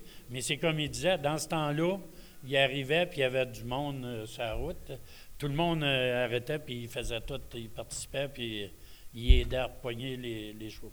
Ça lui faisait une aventure dans leur journée. Puis Oui, oui, Ben, il il y y en avait avait pas grand, il devait pas avoir grand bandit dans ce temps-là. là. Le monde Non, devait, c'est ben, ça. De... Premier des affaires, il n'avait rien volé. Puis, non, non. C'était pas un spot à voleur. Non, mais je veux dire, les gens, pour survivre, n'avaient pas le Ah. choix de, de, de, de soutenir. Puis je pense que c'est quelque chose. Puis on- on- quand on va dans, dans les quartiers ruraux comme ça ou dans les villages, c'est l'espèce de solidarité dont on est habitué de se tenir ensemble. Puis de. Je sais pas, je trouve que ça, ça se poursuit dans. Dans, ben, je sais pas, moi je vous, je vous parle de mon village à moi, là, mais quand il y en a un qui avait une toiture à refaire, whoop, il y a 7-8 hommes les, les qui s'en vont là, les femmes font un souper, les autres. Ben, tu sais, je sais pas, je trouve que ça, ça se poursuit, cette espèce de belle tradition-là dont on aide tout le monde. là. Quand est-ce que c'est devenu un petit peu plus confortable? On parle de. de là, la, la route commence à se préparer, les chevaux. Quand est-ce que vous, vous avez commencé à dire euh, je suis un petit peu plus confortable, la ferme est bien installée? euh, Oh, mon Dieu on- on- ça, l'a été assez vieux. Non, mais après que les allocations familiales ont sorti, là, on s'est aperçu qu'un monsieur, il allait en ville à la salle, il arrivait avec une belle voiture neuve, les belles roues rouges, puis nous autres, on avait des petits... là, tiens, puis ça s'est mis là, à se développer, puis... euh, Stop, mon bras, je ne le changerai pas pour bien des affaires. vous regrettez pas votre choix là, de. Ah, non, non. Mais moi, quoi, ce que j'ai trouvé le plus dur là-dedans, c'est quand on, faisait de la bâtie, là, Oui. puis on, on faisait des tas de branches, là, partout, puis il fallait bien en faire à ras de la maison, là. Puis ils mettaient le feu le soir pour pas qu'il vente, pour que ça parte. Ça sentait à boucan, je dormais pas des nuits. Ça, je, Ça je puait. regrettais, là. Le linge sentait puis tout. Là. Ah, de la neige, puis après ça, c'était dangereux. On dormait, on aurait pu avoir des belles fesses de bien rôties le lendemain matin. Ah, non, ça. ça. Devait arriver de temps en temps, le feu partait là, quand que- Ça, j'ai trouvé ça dur. À part de ça, j'ai jamais regretté. Bon, ben, crème, vous Ouais. êtes encore là, là. Ah, oui, oui, oui, Tu sais. oui. Puis j'espère d'ailleurs être encore. Oui. L'histoire dit que Hein? C'est des vies. euh, Avant, tu sais, euh, ma mère l'explique, puis euh, ça, euh, mon père également. Mais c'est sûr que c'était quand même la, la- la- la misère. Il fallait être débrouillard. Puis euh, l'histoire dit que justement, les gens qui sont demeurés en Abitibi-Témiscamingue, qui sont têtus, sont débrouillards, euh, sont re- revendicateurs. Puis c'est pour ça aussi que souvent on attend l'Abitibi aller revendiquer des choses ou autres, parce que on a ça en nous, le gène. Ceux-là qui sont restés, là, c'était des têtes de cochon. Puis ça, ça s'est perpétué de génération en génération. Ben, puis même, moi, je suis beaucoup dans le culturel, même les gens disent si tu veux qu'il se passe quelque chose, il faut que tu le fasses. Donc, Oui. on a beaucoup ce réflexe-là en Abitibi. Hey, moi, j'aurais le goût de. Tu sais, puis je suis allé à Val d'Or, j'ai rencontré un gars qui est allé à l'école avec moi. Lui, il tripe sur le bicycle en forêt. De, puis là, ils sont mis 6 gars, puis ils ont dit on va notre député, la ville, le ci, le ça, on va le faire nous-mêmes. Tu sais, de, de- on a cette espèce de. On n'attend Oui. pas après les autres pour le faire. On, puis c'est quelque chose qui, effectivement, qui est très, très fort à Montbrun aussi. Exact. Puis si je peux euh, renchérir avant que tu partes avec ton électricité à 51. C'est pas la première que- fois que t'entends cette histoire-là, je pense. Non, mais on a préparé C'est elle même. qui a fait le pacing. C'est surtout, euh, ce qu'on n'a pas exposé, c'est que ma mère l'a abordé rapidement, mais Pépère et elle se sont rencontrés. euh, dans le temps, c'était courant que les hommes partaient en chantier l'hiver et revenaient à la ferme. Euh, il y avait une agriculture de subsistance dans le temps. Et là, comme elle était ennuyeuse et euh, é- également, ils étaient tellement lovers qu'il s'est dit, ben moi, je, je, je reco- je repars plus pour les chantiers. Je vais demeurer à Montbrun, je vais augmenter ma production, je vais essayer de diversifier les sources de revenus pour rester à la famille. Donc, C'est pas toutes les femmes qui étaient assez cute pour ça, là. Lui, oh non, lui, il disait, je le laisse pas traîner, je vais revenir pour avoir été d'un autre tal. là. Non, non. non, non, non, non. Sûrement, ça, on n'avait pas le temps. Ben non, ça, t'avais avoir trop rien que d'ouvrage, Des petites lampes à l'huile, puis il y avait toujours de la boucane. Mais- Les, les feux, fait que... Donc, votre mari s'est dit, moi, je reste à la maison, j'ai le goût d'être avec elle tout le Ah, temps. Fait que vous aviez du fun il était ensemble. ennuyeux, puis moi aussi. Bon, ben, c'est correct, ça. Ça s'appelle l'amour qui appelle, non? Oui, oui, oui, oui. Oui, oui. c'est le fun. Puis là, là, il- je lui ai dit, là, il passe une loi, là, je vais emmener ça sur le tapis. Un couple, là, qui vit là, moyennement vieux, puis ça va bien dans le couple, pour qu'ils viennent les chercher, tous les deux ensemble, pas en laisser un poireauté. Puis, hein? Que ça soit une loi, ça? Oui, oui, une loi. Ça serait com- ensemble. Ça serait compliqué un peu, ça. Ben non, c'était pas compliqué. Quand t'es rendu vieux, là, comme moi, je suis obligé de traîner une chaise. Là, ben, ça fait neuf ans là, qu'il est mort, puis, puis il m'a manqué. Puis j'avais un bon bonasse. Dans ce temps-là, là, Mais en même temps, si vous étiez pas là, vous pourriez pas raconter toute cette histoire-là, puis les autres, ils pourraient pas vous avoir, toute votre gang, là. Ah, Moi, je trouve ça le fun, soyez là. Sinon, je vous aurais jamais connu. Ah, Moi ben, aussi, moi, je je Moi, je suis pas d'accord. Je suis contre cette loi-là. Moi, je vais... Ceux qui sont contre cette loi-là. Ouais, il y a deux, deux de vos petits-enfants qui ont pas levé leur main, ils doivent vouloir une piscine, eux autres, là. Tu sais comment ils sont? ça doit être ça.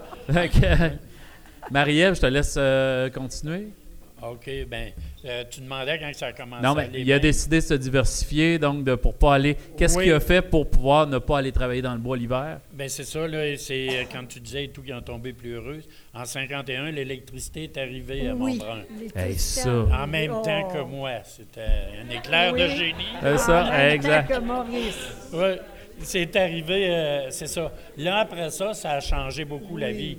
Il y avait euh, travaillé à plein pareil, tout ça, mais tu l'as abordé un peu, c'était une agriculture de subsistance. Fait que c'était toutes sortes d'animaux. Il y avait Ouais. du, du porc, du euh, mouton, des coques à chair, euh, ben des affaires, puis ils en vendaient. Il n'y avait pas de grande réglementation dans ce temps-là. Ils en vendaient. Puis en 50, euh, ben, de proche les années 51, il a acheté un camion. Puis là, ils ont fait beaucoup de maraîchers. Ils vendaient ça à Joe Montemuro, pour ceux qui connaissent les plus vieux. Là. Ils montaient l'été deux voyages de pick-up bien pleins avec les voies, des, des carottes, il y avait son, on avait notre Donc, les ça. légumes de Montbrun sur ces terres étaient vendus dans toutes les épiceries. Oui. À peu près, c'était toutes des Ben- Montemeuro un petit peu partout dans la région. Oui, là, puis c'était Voilà, dans, dans ces années-là, les premières années, c'était là. Fait que nous autres, ces enfants, on en a cerclé pas mal, de la carotte, tout ça. Il n'y avait pas de, de pesticides, euh, d'affaires de même, mais c'était bio. C'était des légumes bio Oui. avant le temps. Là. Oui. Ah. Puis les coques à chair, j'ai trouvé ça bon. Quand ben c'est, il appelait ça des chaperons. Il faisait ça, il avait inventé ça. Il faisait, il y avait un poulailler sur des lois, puis avec des petites euh, lisières, les, les excréments tombaient à terre. Puis au bout d'une escousse, plutôt de nettoyer, il attachait ça avec les chevaux commencés ou dans les tracteurs, puis il l'avançait de quelques pieds. Fait qu'il retombait bon puis propre. Puis j'ai vu, il y a à peu près 6-7 ans, dans l'Ouest, il y a un gars qui se vantait d'avoir inventé ça. C'était le même principe, excepté qu'il était mécanisé plus pour euh, le manger dans le côté. Mais le principe, euh, il avait parti euh, à faire ça de même. Mais là, c'est ça. Là, ils, ont, ils ont commencé à, à vendre des légumes, tout ça, puis ça allait mieux. Puis il y a eu quelques années, mon père, ben, il a été euh, contremaître euh, dans des chemins, mais il restait là, local. Donc, pu- pour faire les routes ici autour, là, qui, se développaient, les chemins de bois. Oui. Puis il y a même... de la pause, surtout la pause, il en a fait beaucoup. là. Exactement ce que Oui. j'allais dire. Le Ben, chemin de la pausine, là. OK? Oui. Ah, on ne sait pas si c'est vrai. de la pause. Mon grand-père... euh, euh, Il a travaillé sur ce travaillé chemin-là. sur ce chemin-là. Puis euh, même au départ, il voulait faire ça tout plein de croches. Là. Puis là, mon, mon grand-père, euh, euh, à un moment donné, il a dit là, ça suffit, ça sera pas carrossable, on fait des bouts de drette. C'est pour ça qu'au départ du chemin de la pause, pour ceux qui l'ont déjà pratiqué, il y a beaucoup de croches, puis c'est jamais droit. Puis là, il a dit ça, ça marche pas en, en chevaux. Ça, c'est un fonctionnaire qui avait dit ça va être fait de Ouais, à même. Québec, Lui, euh, sûrement, là, qui a dit euh, faut que ça soit fait comme ça.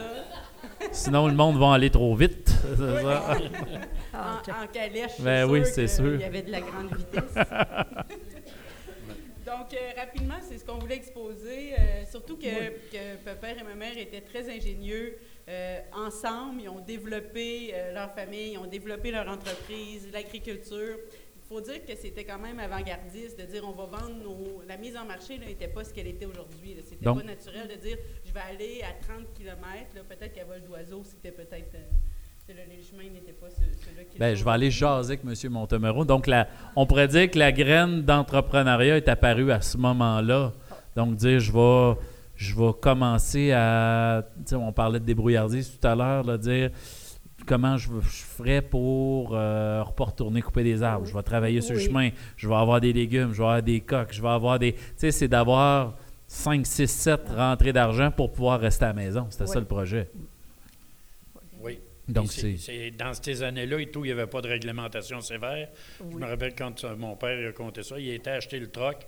Après ça, il s'est occupé d'aller passer ses licences, puis de de toutes les affaires. Ça se fait plus, ça. Ben non. Puis les coques, euh, il ne peut, plus euh, les Mon beau-père, moi, s'était vieilli d'un an pour avoir son permis, là. Ouais. Fait que je pense qu'avant 2-3 ans avant qu'il meure, on a su qu'il était pas né en, en 30, euh, Ouais. pas né en 30, il était né en 31. Là. On a su ça. Il dit, ah, c'est parce que je voulais avoir mon permis de conduire à 15 ans. Donc, il- il était pas regardant dans ce temps-là. OK. Fait qu'il y en aura long à dire, mais euh, Ah, oui. on va donner un petit aperçu de ce qui s'est passé. Donc, c'est une gr- grande aventure que vous avez vécue. Oui. Donc, d'arriver ici et tranquillement, qu'est-ce que vous avez fait pour transmettre cet amour-là de Montbrun? Parce qu'on le disait tout à l'heure, presque l'ensemble de votre parenté est resté à Montbrun. Comment La ça? La, la bonne entente. Travailler puis euh, montrer, il y a toujours de quoi de bon. Hein, Quand on s'est rendu, là, il y a de l'électricité, il y a une boulangerie, euh, il y a toutes sortes d'affaires, puis c'est tout ma frimouille, là, ma frimouille Ouais, qui a fait ça. Ils ont, ils ont travaillé dur. Vous avez créé des vaillants puis des vaillantes. Oh oui, oui, oui, ben oui. Donc, ça n'a pas de bon sens. Ben non. Non, non, non, mais je, sais, pas, c'est pas tout le monde là, qui a eu euh, la chance d'en avoir des beaux de même. Là. et pas travailler, là, on devient vicieux, là. Ah, Fait que c'est pour ça. Hein? Oh, oh, oh, oh, oui, on devient. Il faut que ça travaille. Moi-même, je travaille pas l'été, puis je sais ce que vous voulez dire. là. On est bien comptable de notre petit monde de Montbrun. Ben, vous êtes extraordinaire, Jean de Montbrun. Je pense que je pense qu'il y a quelqu'un qui vient de nous confirmer ça. Je pense que ça fait une belle transition aussi. Euh, ma mère, elle, elle est très modeste là, dans la manière qu'elle parle, comment elle nous a transmis les valeurs familiales. Mais c'est sûr que le côté de relativiser, justement, là, la vie, là, parfois, on- nous, on a des problèmes de jeunes, mais ce n'est pas des problèmes. de voir le bon côté des choses, d'être simple, de s'aimer, d'être honnête l'un envers l'autre. C'est toutes des valeurs ça. que ma mère nous a transmises, mais aussi la proximité. Et ici, on reste à Montbrun, pas seulement pour la qualité de vie, parce qu'on a un sentiment de liberté. On a également plusieurs commerces de proximité qui font en sorte que c'est pas grave de rester à 30 km de la ville. On a euh, la, la station-service, on a une coop, mais on a aussi ce noyau familial-là, qui, moi, c'est une des raisons pour lesquelles je demeure à Montbrun. Je ne resterais pas à Montbrun si ma famille n'y serait pas. Donc, c'est tout cette, euh, cette valeur-là d'entraide, de proximité que ma mère a su nous inculquer. Le côté entrepreneurial également, parce qu'on est quand même cinq entreprises dont le siège social est à Montbrun, dans la descendance de, de- de- de ma famille à moi, de Maurice.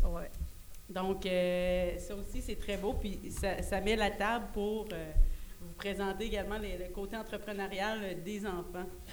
Ben, on va faire la transition avec ça.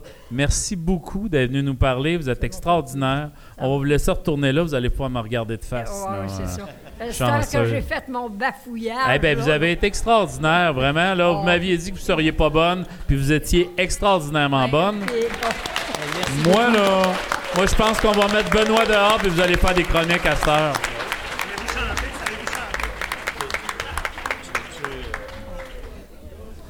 Donc, hey, on poursuit, les gens vont se dire ça doit achever cette histoire-là. Et on va passer maintenant, on parlait tout à l'heure qu'il y avait beaucoup, beaucoup, beaucoup d'entrepreneuriat dans, euh, dans la descendance de Jeanne. Et on va parler maintenant à Céline. C'est Aline? Aline, excusez Aline. Je... Ah non, c'était écrit Ced, place. ah, ok, Non, c'est. Céline, elle ne pourra pas venir, elle est malade. Là. Elle a annoncé ça la semaine passée au Québec. Elle pourra pas venir, elle reste à Vegas. Ça, c'est une rumeur. Ça, c'est une... Hey, c'est-tu vrai ou c'est pas vrai? On sait pas. Oui.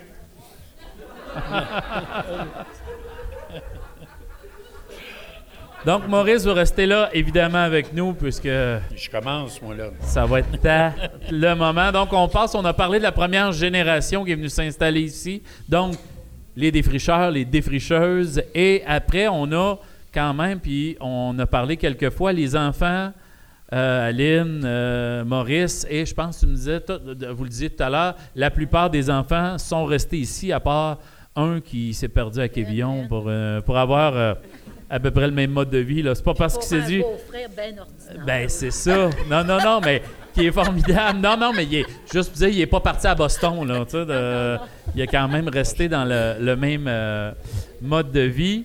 Donc, OK. Ben moi, c'est. euh, Je venais parler surtout du côté euh, J'aimerais ça.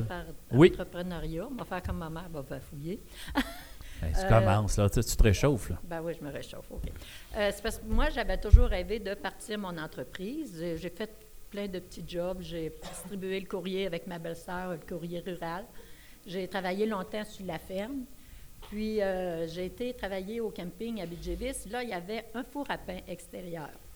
Fait que euh, quand j'ai vu ça, ben j'en ai parlé avec mon père. Mon père il a dit euh, on a toujours fait notre pain là-dedans quand on était à Kamouraska.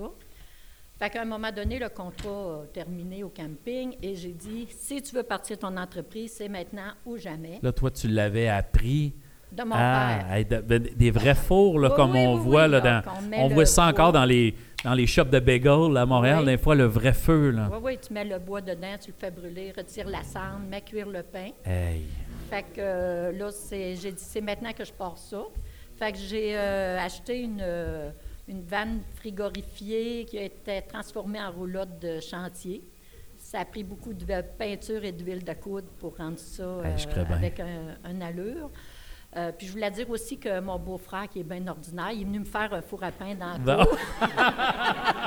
Ben, c'est ça que je disais tout à l'heure, quand je parlais de Ricky en disant tout le monde est manuel dans ce gang-là, je regardais un petit peu qui, qui travaille où. Tu sais, ça devait être pareil à Oh l'époque. oui, il y en a tout le temps un qui est bon dans ça, puis dans dans ça. ci. De... Ouais. Fait que là, j'ai euh, démarré, démarré ça. Euh, mais j'ai une famille formidable. Tous mes frères m'ont aidé. Maurice avec ses tracteurs, c'était tout du bénévolat. J'ai parti ça le 2 juin 2000. Et là, cette roulotte-là était ici à Montbrun? Non, c'est une euh, qui avait, j'avais entendu parler, c'était une compagnie qui vendait ça. Non, non, mais je veux dire, où vous l'avez Ah, je installé? l'ai installé à 30 pieds de la maison. OK. Donc, c'était. Ah oui, OK. Oh oui. C'est vraiment familial à côté de la ferme. là. À côté de, sur le terrain de la ferme. Ah, ouais. proche, oui, proche de la maison. Le four à pain est là encore.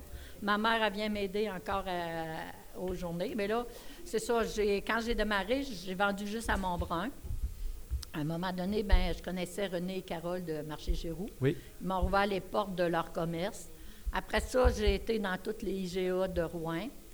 Euh, là, la Sarre m'a approché. J'en ai vendu à la. Hey, là, ça commence à J'en faire ai du pain, vendu là. à Val d'Or. Mais quand j'avais fini de payer tout le monde qu'il fallait que je transporte le pain, je travaillais plus, mais il m'en restait pas plus. OK. Donc, ça valait pas la peine, cette Ça valait pas expansion-là. la peine. Fait que j'ai gardé Rouen, j'ai gardé Montbrun et j'ai commencé à faire des mets cuisinés que je vendais ici à Montbrun, des mets congelés.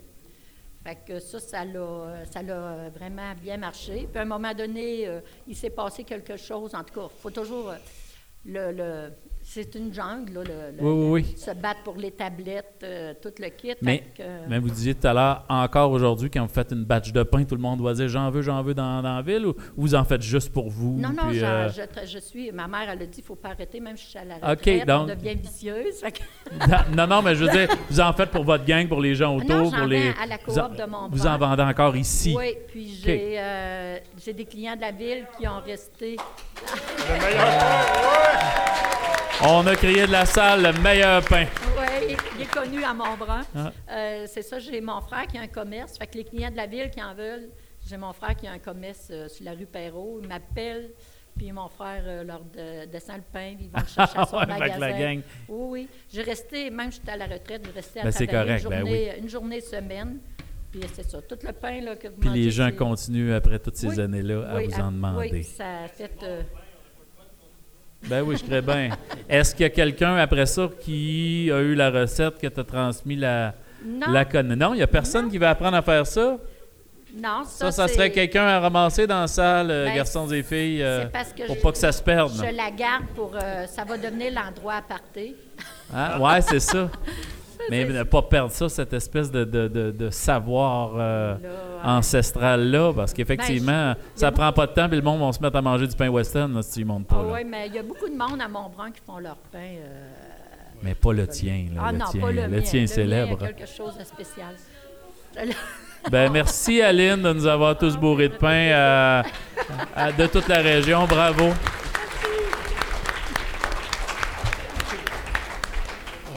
Donc, on revient à Maurice. Donc, Oui. on a la ferme familiale à ce moment-là. Et toi, tu décides de reprendre cette ferme-là. Et en même temps, pour avoir lu les, les- les notes que vous m'avez données, il y a eu une expansion quand même assez euh, extraordinaire qui s'est passée à ce moment-là. Oui, euh, une assez bonne euh, expérience. J'ai vu qu'il y avait du monde.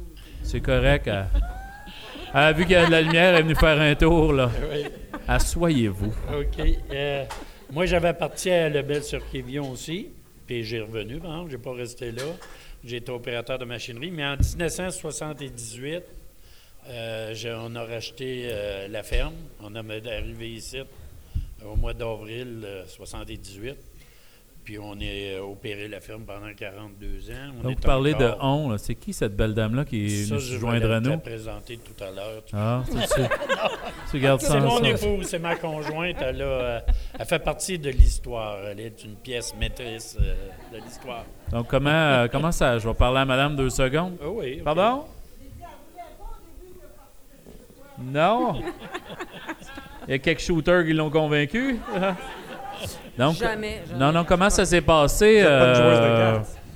Est-ce que, est que vous êtes une, une jeune fille de, de Montbrun ou il est venu vous chasser? Non, moi, euh, je suis de Clérisy, pour Oh! ce qu'il parlait tout à l'heure. Hein? Donc, on- il a traversé les rapides pour venir vous chasser. C'est ça, c'est ça, mais il nageait pas trop vite. Ça il a pris du temps avant de se rendre chez nous. Donc, vous êtes la partenaire de Maurice. Quand il a décidé de dire Hey, me semble que ça serait une bonne idée de reprendre la ferme familiale, c'était quoi la première Euh, étant. la première Ouais, c'était ça le projet. dit- ouais, le projet, quand il est arrivé avec ça, j'ai dit compte pas sur moi pour t'aider, moi, je veux rien savoir. fait que, euh, il a dit c'était correct, mais je me suis fait prendre dans l'engrenage. Hey, que, C'est- euh, assez difficile dans un projet de ferme, surtout dans ces dimensions-là, de dire euh, non, moi je fais mes affaires. C'est ça, puis si tu t'impliques pas, là, mais c'est sûr que ça marche pareil, mais c'est plus plaisant pour le conjoint quand Ben- tu embarques dans l'entreprise, puis tu sais c'est quoi les problèmes. Fait que, OK, on achète une telle machinerie, oui, c'est vrai, je lâche quelques sacs parce que ça marche Ah, plus comme il c'est faut. ça. Là, fait que, OK, on va investir dans ça. Et puis c'est- cher, ces machineries-là aussi. Là, de, Ouais, vos ouais, conseils de famille, c'est pas comme s'ils disaient je veux m'acheter une mobilette, là, c'est quelque chose. C'est ça. Fait qu'on y été graduellement, c'est sûr, avec les, les tracteurs. Donc, au départ, vous, vous aviez pas acheté un fermier, là. Oh non, parce que dans le temps, si j'avais su, j'ai dit tout le temps, je pense que je ne l'aurais pas marié. j'avais tout le temps dit non, je ne marierai jamais un cultivateur et à ne pas dire. Fait que là, vous êtes arrivé, vous pensiez que c'était un gars de machinerie, vous avez dit je vais Ben, être il correct avec ça. l'était dans le temps, ben oui, je le sais. Non, mais, là, euh, ça l'a changé en Il a casté, puis une fois que vous aviez bien mordu, paf, ferme. C'est ça. Là, mon poisson. Lui, il est croche. Donc, Maurice, comment ça s'est passé, la, la transition? Comment, euh, comment vous avez dit, bon, ben, je vais reprendre ça pour poursuivre le... Oui, Juste, juste vas-y. avant, là, quand vous l'avez quand vous l'avez acheté en 78, est-ce que c'était uniquement du maraîcher? Non, euh, c'est euh, c'est encore. Ben, ça avait diminué. Il s'était plus spécialisé. Il avait fait du lait à une escousse, là.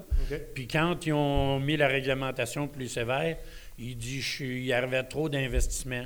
Fait qu'il a transféré au bœuf. Puis dans ce temps-là, pour transférer au bœuf, euh, il achetait un bœuf euh, d'animal de boucherie, un type boucherie, puis il mettait ça avec des vaches à lait. Ça y a pris. euh, moi, j'ai acheté ça 8-9 ans après qu'il a fait ça. Mais euh, lui, euh, une vache à lait, ça donnait beaucoup trop de lait. Fait que là, il allait aux encans, il achetait un autre veau, puis c'était pas la même qualité qu'un animal à, à bœuf, Ouais. parce que c'est pas la même ossature, tout. Là. Mais moi, quand j'ai repris ça, il y avait ça, mais il faisait du beurre euh, à la maison encore. Il tirait euh, une vache pour garder à se faire euh, le beurre, tout ça. Mais il y avait un peu de. Tu sais, il avait sorti de contremaître, là, puis tout. euh, il n'avait acheté pour pouvoir vivre. euh, tout, en tout cas, il, il avait arrêté de même. Fait que moi, quand j'ai repris ça, il y avait. Le projet, deux- c'était ça, faire une oui. ferme bovine. Oui. Ben oui, oui, moi, je m'en allais pour, euh, dans le bovin. Quand j'ai repris ça, ben c'est ça, c'était... Il y avait un troupeau de 49 vaches avec euh, de type de, de laitier, Oui. avec du bœuf. Fait que c'était pas winner dans ce temps-là pour euh, pouvoir partir une grosse... euh, euh, une Une grosse production, là, ouais. Fait que qu'est-ce qu'on euh, j'ai fait, euh, moi, après avoir acheté ça là, en 78?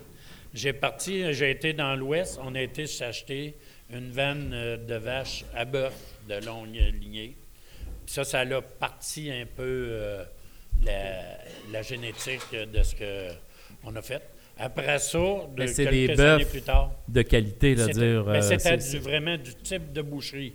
Il, y avait, il y aurait pu avoir encore, on connaissait pas ça bien, bien, puis les acheter, mais c'est tout de quoi, dans l'ensemble, c'était assez bon pareil.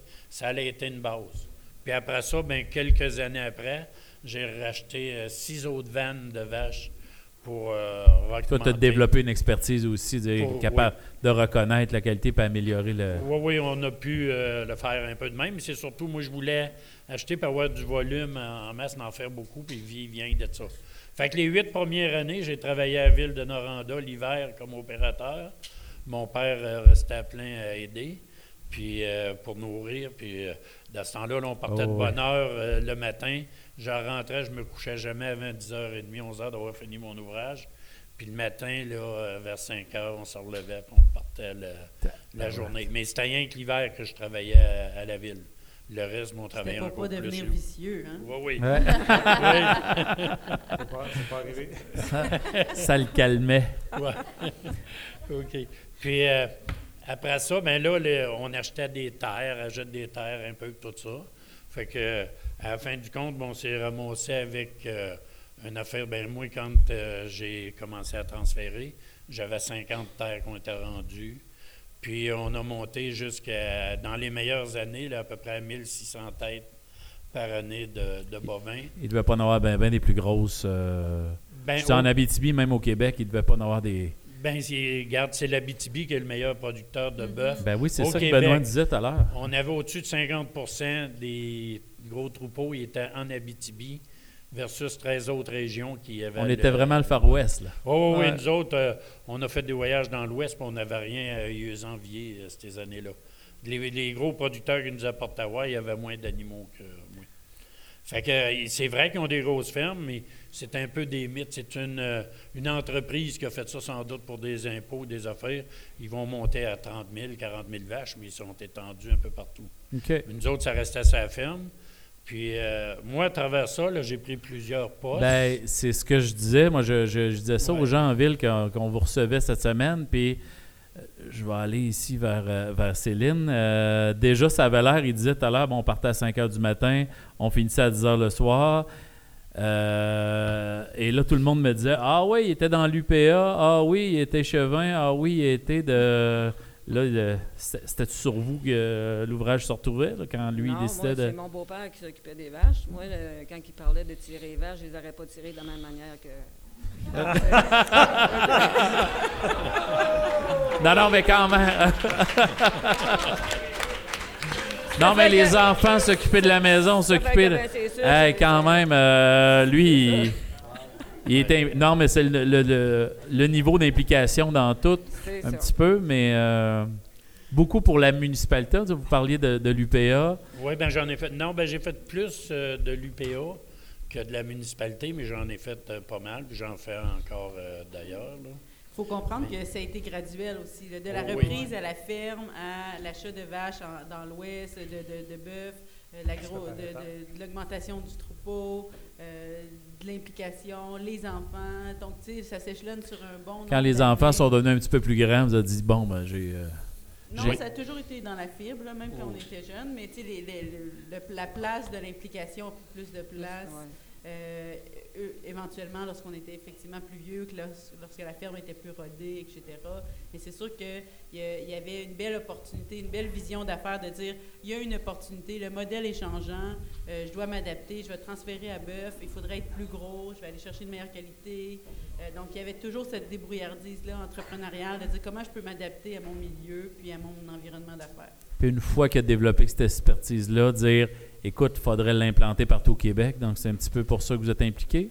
Oui, oui, bien c'est certain, mais j'ai été chercher de l'expertise moi aussi là-dedans. là. C'est ça qui m'a formé puis qui m'a aidé euh, à voir d'autres choses. Mais comme Marie-Ève disait, on a eu bien des affaires. Regarde, ça, on a commencé. On avait une bonne équipe au MAPAC dans ce temps-là qui, qui avait le droit de sortir, d'aller sur la ferme, puis ils travaillaient avec nous autres. On a, on a avancé beaucoup. Moi, il y avait un ingénieur, Mario Quévillon. Il m'a euh, fait beaucoup de travaux parce que la ferme, on a été les premiers avec Mario Quévillon à, à faire les premières voitures dont parle euh, dans le silage. Euh, ça, l'année d'ensuite. Puis là, c'était fait juste pour la publiciser, le dire, parce qu'on a rené 5-6 ans avec ça. On a changé de modèle pour euh, upgrader tout le temps. Mais les voitures, ils ont juste été virées à Québec, euh, démonstration, ils ont été Ah, faites ouais. Puis les compagnies, euh, ils ont copié tout de suite l'année d'ensuite. Il y a Metal Marquis, d'autres compagnies. Ils ont fait des voitures en fer, plus belles, plus touchées. Mais nous autres, on l'a fait, euh, on l'a fait là, euh, avec ça. Après ça, on a fait, on a été le, premier site d'environnement fait dehors, euh, tout là-dedans, on avait fait trois sites. C'était des. l'environnement commençait à être sévère, fait qu'il fallait vraiment faire quelque chose. Fait que là, on a réussi à avoir la permission de faire un site expérimental qui est devenu euh, la norme qui est en cours. euh, Donc, ça a été jour. testé ici. Ça a été Ils fait ont vu ici. que ça fonctionnait, tranquillement, Oui. ils en ont fait la norme. Oui, puis le, le ministre de l'Agriculture de l'époque était venu visiter ici sur la ferme. Puis durant ce temps-là, là, vu qu'on prenait, on grossissait, on a fait venir des animaux, tout. On a eu euh, plusieurs, pendant plusieurs années, des autobus complets pleins de visiteurs de l'Ontario, de tout qui venaient ici. Puis euh, on prenait quelques journées dans, dans l'année. Pour former on- des ouais. gens. On avait, ben, on avait toutes sortes de questions, il y avait toutes sortes de demandes. Il y avait des plates, mais il y avait des, des Ouais. mouettes bonnes. Mais euh, il y avait ça. Fait que là, on, on a fait, fait ça là-dedans. Puis entre-temps, est-ce que j'ai fait de mes implications? Ben là, j'ai commencé à l'UPA. Puis j'ai été euh, président du secteur de bovins ici. Mais je, siégeais à, Montréal. Puis là, dans ces années-là, euh, je me suis réveillé président provincial du comité de coûts de production. Là, j'ai été des fois deux, deux fois dans la semaine, ça n'a pas arrivé souvent, mais deux fois dans la même semaine à, Montréal, Québec, j'ai visité pas mal tout euh, le Québec au complet. Puis il fallait aller Mais- voir les autres cultivateurs aussi, savoir qu'est-ce qui, qu'est-ce oui, qui ben, avant. peu, mais c'était plus eux autres qu'on les faisait venir. euh, OK. Ah, c'était eux autres qui venaient à oui. toi pour, Oui, oui, euh, moi, j'allais faire leur- chercher l'information, puis je la redistribuais après ça pour euh, tout l'ensemble. Pour pouvoir négocier Puis, avec oui. le ministère après, là. Oui, bien, c'est ça. Puis là, on allait négocier, puis avec euh, les sous-ministres, puis... euh, Comment ça se passait? Eux autres, c'était-tu du, du monde de bureau ou il y avait l'air bien oui, oui, ben, c'était du monde de bureau. Eux autres, le jeu, c'était de essayer de couper, puis nous autres, c'était de montrer. Mais c'est dur de faire un modèle unique au Québec. Quand tu dis une région, on ne se retrouvait pas souvent là-dedans. Ben, c'est fallait- pas la même chose à Charlevoix ou à ici. Oui. Mais c'est le nombre d'animaux puis les euh, mesures environnementales qui, qui étaient différentes. C'était dur à négocier. On avait des, des secteurs qui ont été pardonnés, mais on réussissait tout le temps à s'entendre. euh. Fait que c'était correct, il n'y avait pas de. de- Ben, ça aurait pu être mieux, mais on, Ouais. on faisait avec. On avait, On n'avait pas le choix. Mais vous vous rappelez, je, je disais qu'on était des têtes de cochon. Là. Je pense qu'il y avait la personne tout désignée pour aller négocier le coût de production avec eux. Exact. On va envoyer Maurice, on va avoir un bon prix. Ouais, c'est ça. Oui. Puis après ça, ben, j'ai été impliqué ici aussi. J'ai été pendant euh, une douzaine d'années président du comité de recherche en, en agriculture à l'Université du Québec. J'ai même ça, j'ai donné euh, trois cours à l'université. De, de même, je suis pas professeur, puis je me suis pas rendu trop haut à école. Fait que- Non, non, non, mais- Mais j'ai été euh, pris par l'université pour le faire. J'ai même enseigné à Daniel Bernard euh, OK. des, des programmes. On avait parti un réseau de mise en marché qui a duré. C'était euh, quoi les sujets, les thèmes, les. les... C'était bien en agriculture, mais de développement, puis de, de faire débâtir des projets que Daniel. C'était vraiment de l'entrepreneuriat. Oui, oui, ben, un peu, oui. C'était là-dedans, en tout cas. On les avait fait travailler, puis on a eu une bonne collaboration euh, assez longtemps. Après ça, ben j'ai été, euh, je sais pas, vous avez entendu parler, les créneaux d'excellence, n'est-ce pas? Bon, ben on était la seule région en Abitibi qu'on avait trois créneaux en même temps. ça, c'est dans les années 2000, au début des années 2000. Oui. Euh, C'était un créneau, il était donné pour cinq ans. Bon, j'étais le président du créneau. En que- agriculture euh, bovine. euh, L'agriculture agriculture bo- nordi- bovine nordique, axée sur la ouais. production bovine. Ouais, c'est ouais, c'est ça. Puis euh, là, ça, le créneau, il fallait livrer de la marchandise, dire si on voulait se renouveler, c'était des plans de 5 ans, il fallait qu'on aille augmenter un peu. Puis nous autres, c'était basé sur l'abattage. Mais là, il nous est arrivé une grosse catastrophe, la vache folle. Ah. Fait que là, au lieu de monter et de pouvoir développer, faire ça, on a coupé la production d'à peu près de 50% C'est sûr. Les producteurs ont tombé, il y a eu de la misère seule. euh, une partie a pu toffer, euh, rester là de même. Tout ça. On en a perdu plusieurs à ce moment-là. Oui, oui, des- oui, on a perdu une cinquantaine de. Ah, oui. une cin- 50 comme il faut de la production en grandeur du Québec. On a parti De producteurs qui a- sont jamais revenus. euh, on a parti de 43 000 vaches, puis on a descendu à 16 000. si- Ouf. Euh, si je me rappelle bien. Puis là, c'est long à remonter. Ça remonte, puis on a des petits reculs. On, c'est bien gros géré par le ministère. Nous autres, on fait, on travaille, on n'est pas capable de fixer notre prix. Notre prix est fixé par d'autres personnes qui achètent ça, basé aux États-Unis, puis c'est contrôlé. Parce que notre bœuf s'en va aux- à se faire abattre aux États-Unis. Puis euh, là, le Québec, pourquoi qu'on vous payerait On, on rachète ça des. On prend le bœuf, c'est le nôtre qui revient à travers. Ouais. Il y a du monde qui, qui se prend d'argent. Mais ça, c'est un. Oui, ça, ça serait. un- on, on pourrait faire un épisode juste là-dessus. Ouais, on, en, euh, on en parlait tout à l'heure, puis il essayait de m'expliquer le, le- le principe de l'abattage. Puis je, je comprenais pas, là, mais on n'a pas le temps de l'expliquer. Non, non, non, il a investi plusieurs minutes, puis je trouvais que c'était compliqué euh, pour rien. Je veux dire, j'étais en cours, euh, j'ai repassé peut-être une trentaine d'organismes que j'ai été soit des vice-présidents, des, des affaires. Puis euh, pendant ce temps-là aussi, ben, en 94, j'ai été euh, élu échevin jusqu'à la fusion en 2002. Fait que euh, j'ai pas, on, est, on avait eu une assemblée, il y avait le parc d'Agabel dans ce temps-là, les parcs, euh, il n'allait pas trop, trop bien, ça fait que le gouvernement voulait se décharger, ça fait que là, il avait dit, on voudrait donner le camping en gestion. Fait que moi, j'avais accepté de pogner ça, puis je l'ai géré. Euh, C'était supposé d'être cinq ans, mais au bout de quatre ans, ils ont dit, on va le reprendre.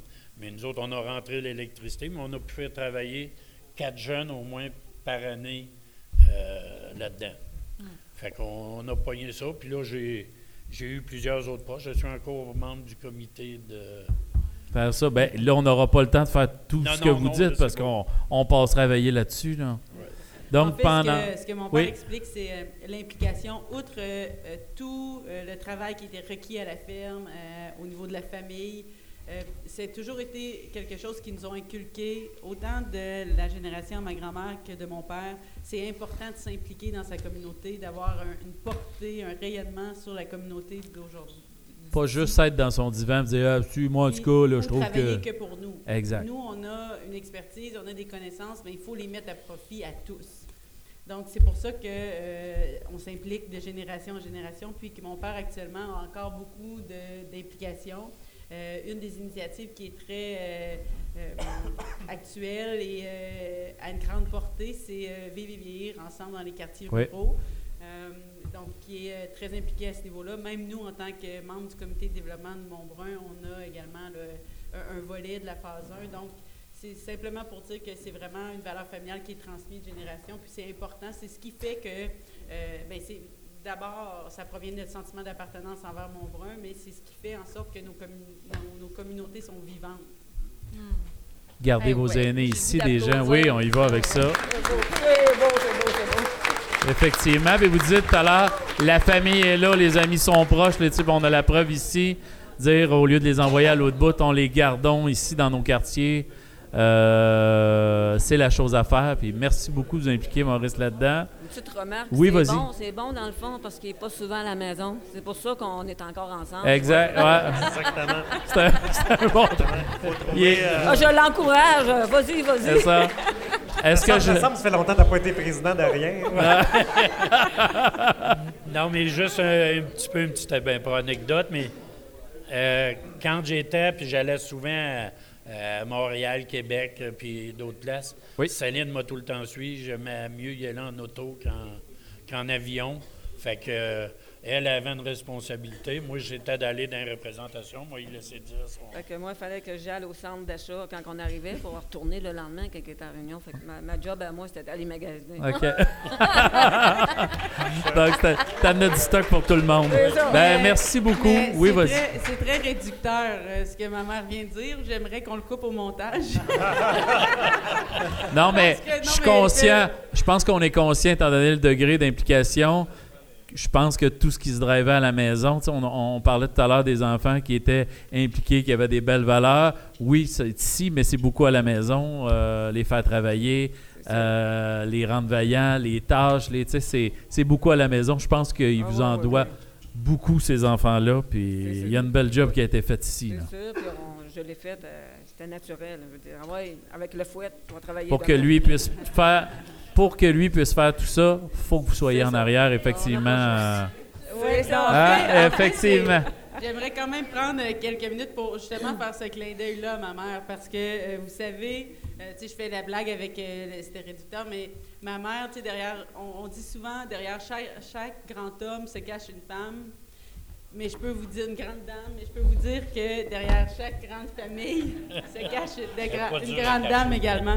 Et ma mère, euh, elle doit avoir côtoyé Darwin dans le temps parce qu'elle sait très bien s'adapter à chaque, chaque, euh, situation. Euh, pour les jeunes, je ne sais pas si vous savez c'est qui Darwin, là, mais je pourrais vous l'expliquer tantôt. C'est un gars non, mais- d'occupation double. Ouais, c'est un bro d'occupation Ouais. double. Mais euh, sans blague, euh, ma mère euh, est très humble et très modeste dans son implication, mais euh, la, famille ne serait pas ce qu'elle est aujourd'hui sans son implication, autant au support émotionnel que pratique. Elle est là pour nous, pour nos enfants, pour la ferme. Elle fait l'ensemble des tâches, elle s'adapte, elle est vraiment... on- on- elle travaille dans l'ombre, mais elle mérite Je une pense grande que main d'applaudissement. je pense que c'est la colonne vertébrale de cette équipe-là.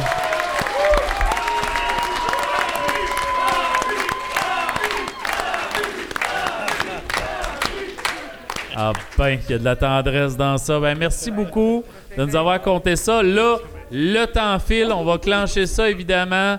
On va passer aux enfants de la génération suivante. Donc, euh, on est avec la gang, avec Geneviève, euh, Rudy, Xavier. On a Davy peut-être, Annie, Denis. Là,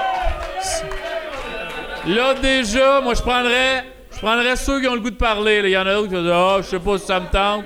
Moi, je prendrais ceux que ça leur tente. Pas Allô. sûr de cette gang-là, moi. On va les contrôler un peu. Ah, c'est ça. C'est correct. Hey, tu vois. rien à dire, non. Ben, c'est pas grave. Bon, je vais te faire parler de. Amanda, une bière à mon oncle, là, la belle bière bleue. Donne-moi la. Il y avait une belle canne bleue. Détour. Ben, moi, euh, Maurice, il a assez parlé longtemps que j'ai Hey, hein, c'est fou, hein? Va falloir t'approches du micro pour nous parler. Euh, T'as la voix d'un ange, bon. on veut t'entendre. Donc, là, on parlait tout à l'heure, la génération suivante aussi, autant les enfants euh, de Maurice et Céline que les conjoints sont entrepreneurs. Donc, euh, au début de l'émission, on parlait, je pense c'était quatre ou cinq entreprises qui étaient basées à Montbrun, dont les vôtres. Donc, j'aimerais ça que vous me parliez de ça. On commence avec qui? On a... Euh, ben, moi, je suis euh, Geneviève. Bonjour Geneviève. Geneviève, mesdames, messieurs. Effectivement, je voulais dire à Isabelle que moi aussi, je suis tombée sur le charme des Mercier. Fait que j'étais avec un Mercier. Ça va faire euh, 24 ans, quelque chose de même, qu'on est ensemble. Puis on a, fait bien. des petits Euh, Ah non, t'as bien fait ça. Yes, fait que moi, je suis elle qui a repris la ferme là, familiale. Donc, c'est toi qui, tranquillement, comment ça s'est passé, cette transition-là? Hey, ça fait longtemps, tabarnouche. Non, non, Ça mais tu t'étudies à 14 ans. Moi, je vais repogner ça. Je- Euh, à 10 ans. À 10 ans, t'étais genre. déjà Ben, tu craqué. À 10 ans, genre, je savais, j'allais faire les tournées des vaches, je m'occupais des... Ben, je m'occupais.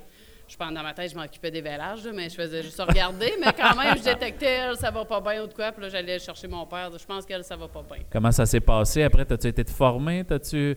Ou t'as Euh, appris non, ben, directement j'ai sur fait le terrain? cours de base, là, mettons, euh, je me suis j'ai fait un, un DEP, en- ensuite deux ans de cégep, là, ben, Ben, C'est ce que j'appelle ça formé, là, moi. Ben, Je- dirais que sur le tas, ben, c'est au Non, bout non, de la non, ligne, c'est j'ai un diplôme, mais j'ai... Non, non, non, c'est sûr que c'est sur le terrain que ça se fait, là. C'est Euh, ça, c'est c'est toutes les années de- d'expérience que j'ai eues. Moi aussi, j'ai un bac en enseignement, mais avant d'arriver dans la classe... Ben, je dirais même bonne- pas ça de tout. C'est que la bonne femme, ouais, c'est ça. Il a, il été, il a école, ce gars-là. Je le créais pas. Non, non, mais je veux dire, il t'explique en théorie quelque chose, mais quand tu arrives dans ta classe, tu survis, c'est la même chose ça. ça, Ouais. quand tu arrives. Et. Euh... Elle a appris à souder dans son cours. Ben, c'est ça. Et je ne soude plus aujourd'hui. Non, mais quand même, il y a On pas- a changé de tâche. non, non, c'est pas- Donc, tu t'es dit, moi, je reprends. Et, sais, on l'avait depuis tout à l'heure qu'il y a une expertise. Donc, là, on parlait de Maurice qui avait pris le volume. Toi, tranquillement, c'était quoi ton projet? Où t'as amené cette ferme-là par la suite? Ben, c'était par la force des choses, la SRA qui a changé. C'était plus sur un modèle qu'il fallait, euh, qui payait tant de la vache qui pour nous aider. Fait qu'il payait sur le nombre Donc, de tu ne livres. fais de plus y aller sur le volume. Sur le volume, mais euh, de base, quand même, j'avais en moi que je voulais de la qualité plus que la quantité. Fait que j'ai euh, enligné notre entreprise là-dessus.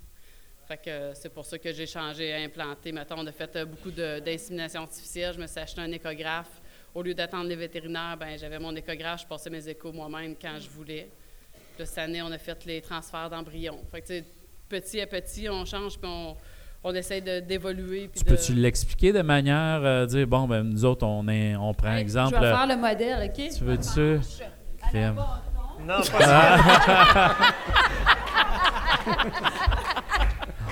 ben, je t'ai gêné. je- J'allais te, j'allais te le demander, mais j'avais pas du MeToo, bon là. euh.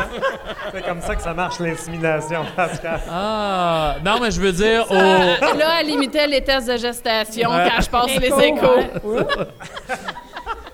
Mais tu disais pour développer une qualité, donc ce que tu vas faire, tu vas chercher une semence de qualité supérieure, des ovaires de qualité. su- Comment ben, ça fonctionne pour quelqu'un qui connaît De pas base, ça? ça là? comme, ben, tu sais, je faisais de l'insémination artificielle. De base, tu vas chercher juste le sperme. Tu vas pas acheter Oui. un taureau.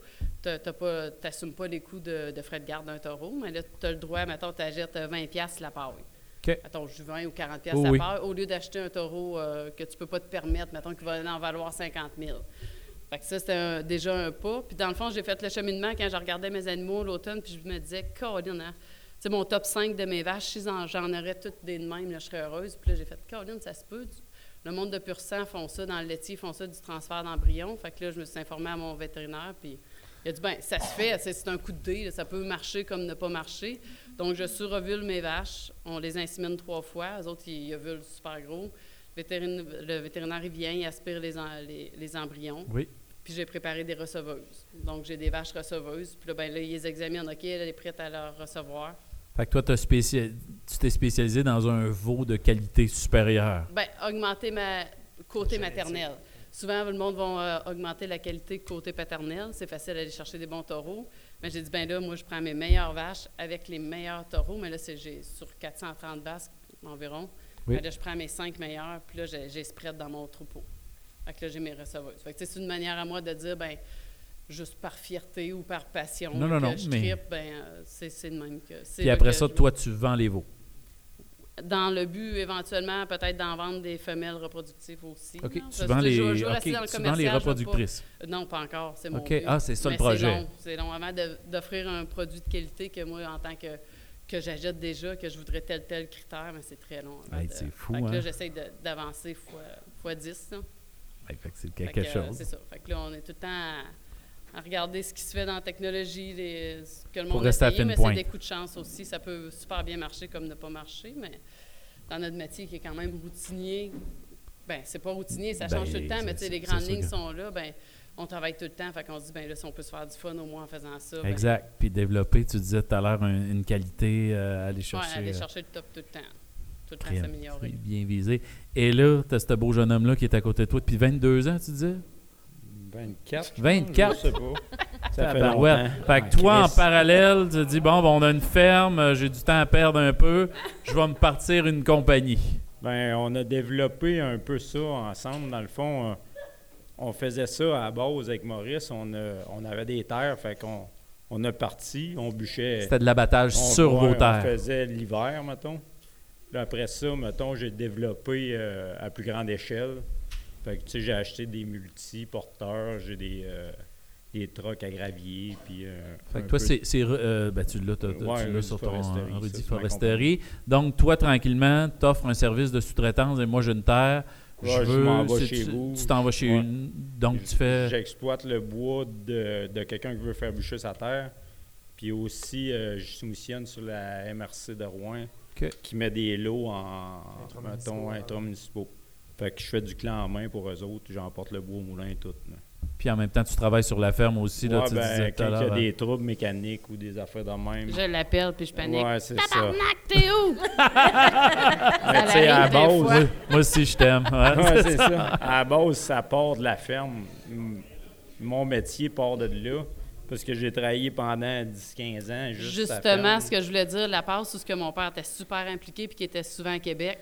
Nous Ma autres, mère était là. là, mais nos trois, on était là aussi, Ouais, c'est pas pire. C'est là qu'on a appris à gérer l'entreprise. Ouais. Pareil, mon père était beaucoup sur ses comités.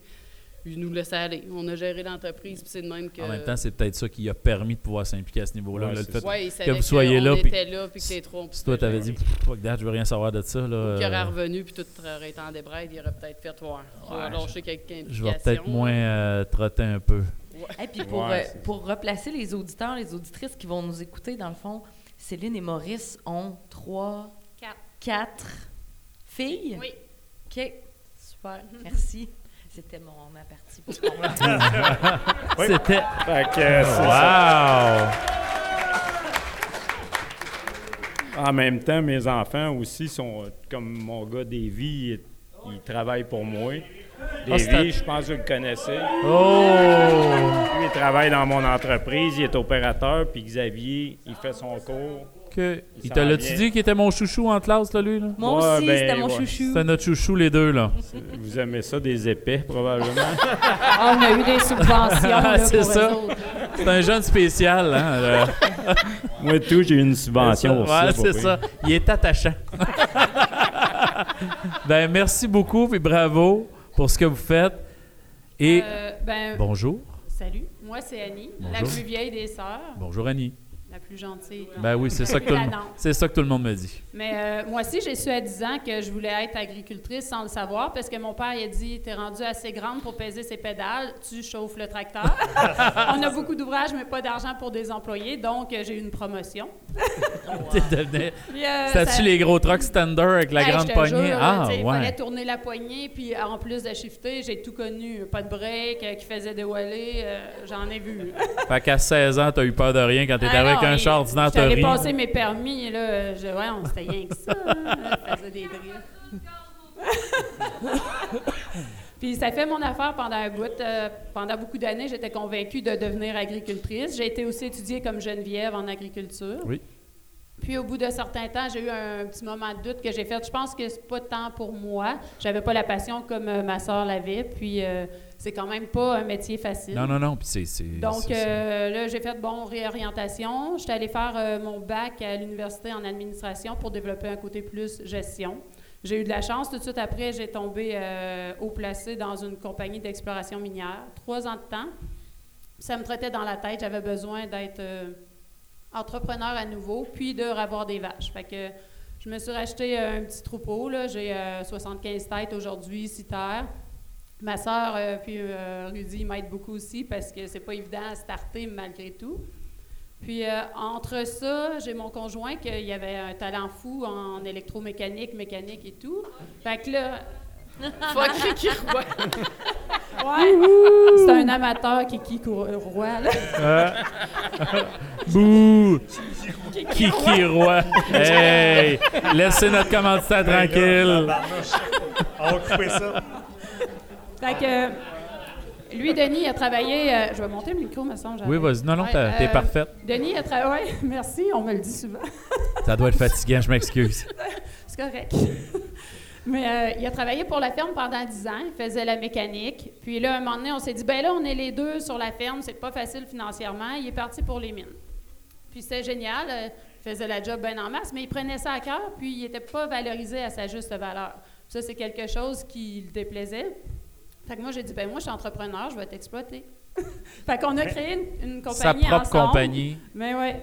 Puis euh, depuis, là, euh, ça marche super bien depuis 2019. Donc, lui, il travaille probablement encore pour les mines, mais c'est en sous-traitant.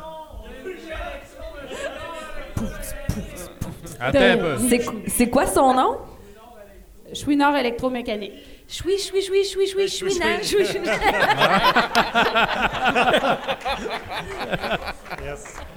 Est-ce longtemps, euh, on parle de deux petits gars de Montbrun au départ ou vous les avez Euh, chassés et convaincus de s'en venir? euh, Oui, Moi, j'étais à Montbrun, là. On est à un rang de différence, nous autres. Non, mais je veux dire, t'as-tu grandi ici? oui, Oh, t'as grandi. euh, Il y a vraiment grand-père, il y a un un camping ici à Montbrun.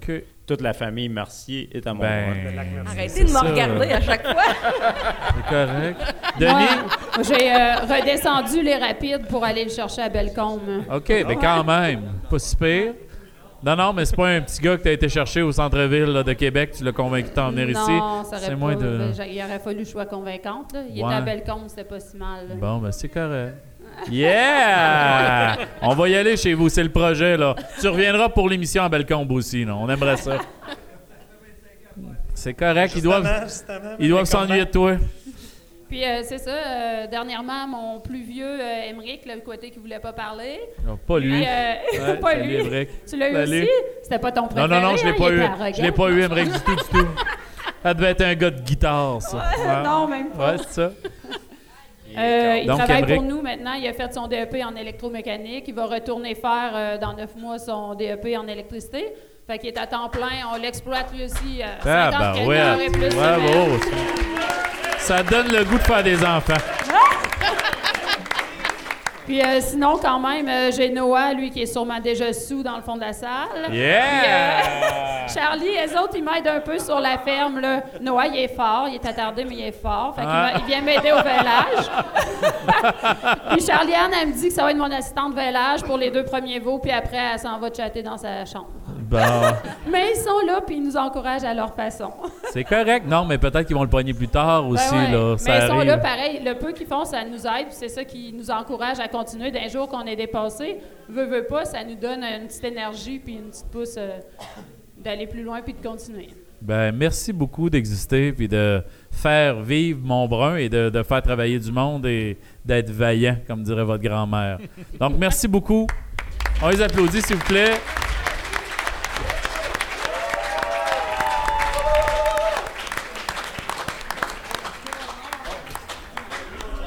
Merci. Maria, j'ai-tu le droit de passer à mes chroniqueurs? Je sais qu'il y a un petit closing. Au pire, je te ferai revenir tout à l'heure. Mais s'il y a quelque chose vraiment que j'ai oublié de dire, est-ce qu'on peut, mesdames et messieurs, applaudir euh, Annie, Geneviève? Et, on pas Denis, euh, Rudy, c'est écrit sur son gilet, en dessin. yeah! Belle. Oh, ouais. Une petite gorgée, tout le monde! santé! Santé à Montbrun! Crime, euh, Davy était avec son Jameson, tout. Tape, euh, ben oui. T'es fin? J'ai pas de verre, par exemple. J'ai pas le goût de boire direct devant dedans.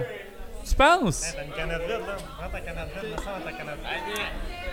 Alors, toujours parce que j'ai une conscience des auditeurs et des auditrices, on a Davy de Montbrun qui amène du fort. Du Jameson. Ça vient d'Irlande. J'adore ça. Je veux pas boire dans ta bouteille, parce que j'ai pas le goût de poigner l'herpès de mon brun. Mais euh, c'est fin, euh, Lévi, merci. Un bon garçon. J'adore ça. On passe maintenant, mesdames et messieurs, à nos chroniqueurs euh, populaires. Mesdames et messieurs, ils sont là, ils sont merveilleux. Et on passe immédiatement à la chronique à Louis Riopel.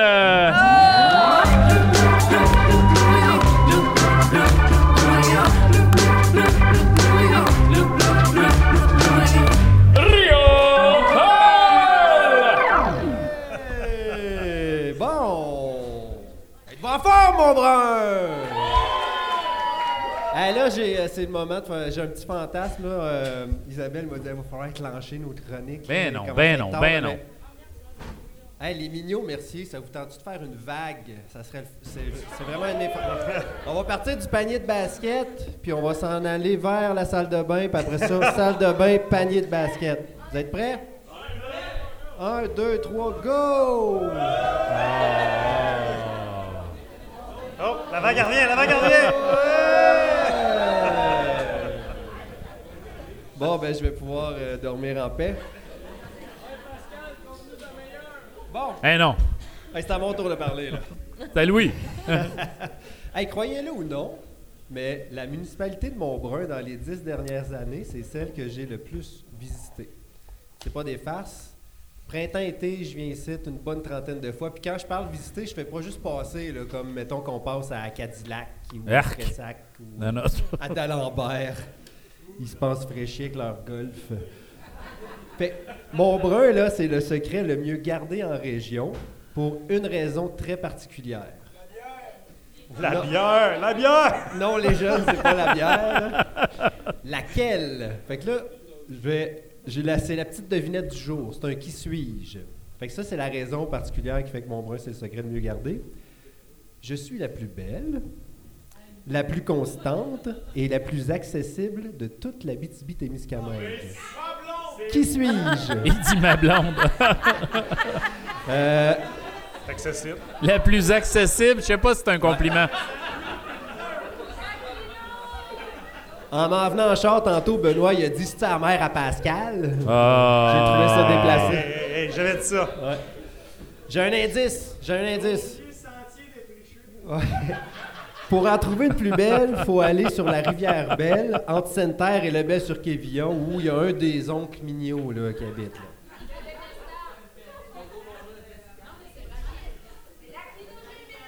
La rivière Quinoa, vous êtes proche, rivière Quino-Javis. Ah, je m'attendais à mieux des mignons. Merci, je vais vous la donner la réponse là. La vague à surf de Saint-Norbert de Montbrun? Hein?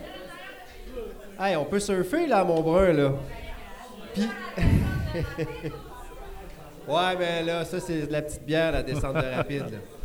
Fait que, à Montbrun, il y a une des plus belles vagues à surf de la témiscamingue Puis, croyez-moi, je sais de quoi je parle. Euh, ouais. C'est euh, pour les personnes qui ne savent pas c'est où, c'est en arrière de chez André Michaud. Vous connaissez André? Bon. Ben, ouais, c'est sur la Kino de GVS. C'est le deuxième petit rapide. Pas le rapide clé, là. Après ça, t'habites-tu là, toi, en arrière de. à côté? Ah, pff, premier rapide, voyons donc. Bref, ma chronique Louis est- se fait manger par la ma salle. chronique est en train de déraper. C'était pas intimidé de. Faut que j'arrête de répondre. Louis, c'est comme en classe, à un moment donné, faut t'arrêter, là. Fait que là, vous êtes en train de vous demander, les jeunes, comment qu'on fait pour faire du surf dans une rivière? Hein? Vous êtes en train de vous demander ça? En gros, surfer en kayak, c'est comme le surf sur une plage, sans plage, sans sex appeal. Fait que ça se fait en plein milieu d'une rivière, loin des bikinis puis des speedos, puis tu fais juste naviguer sur une vague. Fait que le surf de rivière, petite, euh, définition, c'est une discipline parfaite pour les personnes comme moi qui ont un trouble d'adaptation. Rien change. Tu fais du surplace. Un peu comme le temps à Montbrun quand tu prends la, peine de regarder le linge du monde puis d'écouter leur parlure. Pour le surf de rivière, ça prend une coupe d'éléments essentiels. Puis là, je vais vous expliquer c'est quoi. Premièrement, ça prend un kayak. Un kayak, c'est trois choses. C'est un palindrome. Je savais qu'elle pognerait cela à Montbrun. c'est le cri de détresse de Céline Dion à la télé nationale américaine. Le kayak. Puis, c'est une petite embarcation nautique propulsée par une pagaie. Fait qu'en gros, pour faire du surf, ça vous prend un petit kayak vraiment pas long, de freestyle, à peu près maximum 6 pieds. Fait que là, Jean de Montbrun, allez pas essayer de surfer en tracteur ou sur une peau de vache Jersey, là. Essayez pas ça, c'est dangereux. L'autre chose, ça prend un casque.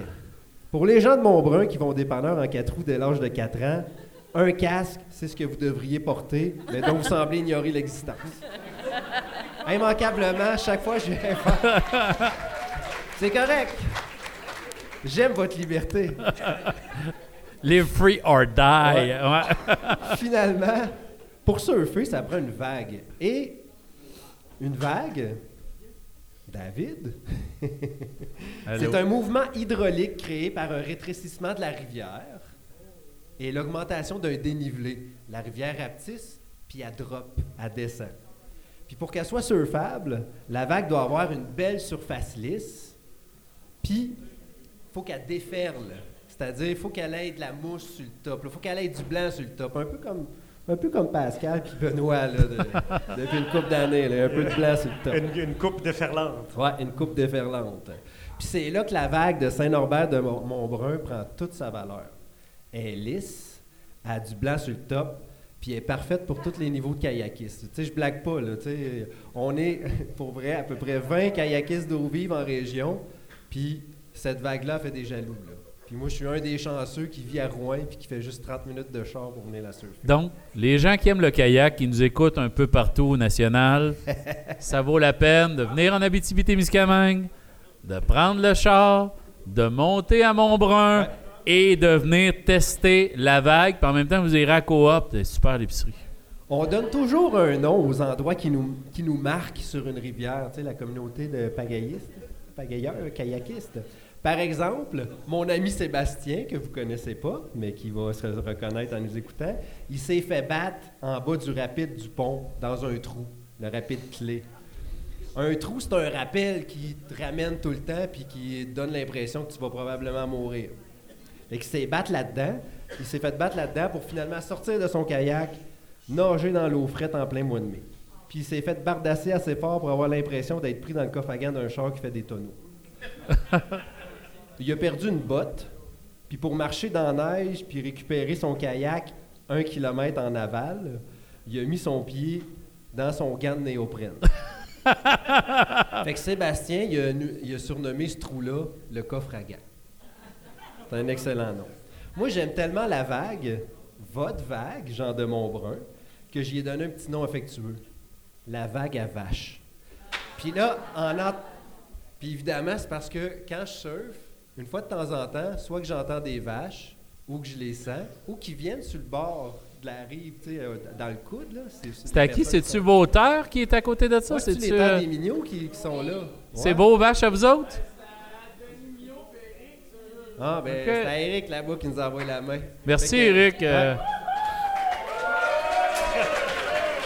Louis fait dire que tes vaches sont smart. Ouais, t'as une maudite belle vague. Ouais. Puis ce qui fait que la vague à vache est si magique, c'est qu'on n'a pas besoin de faire une longue descente puis d'organiser une maudite navette, c'est-à-dire mettre un char en bas de la rivière, mettre un char en haut. Je me stationne au dépanneur, je m'achète un Gatorade puis un tortillon à pour, pour, pour encourager l'économie locale. Euh, Je salue des enfants de 3 ans en moto, sans casque. puis je mets mon kayak à l'eau. Boum, je suis rendu. Puis, ce qui est magique, c'est qu'elle est surfable d'avril à juillet, à peu près, dépendamment de la saison. Puis du niveau des eaux. Puis en plus, il y a un beau compte courant.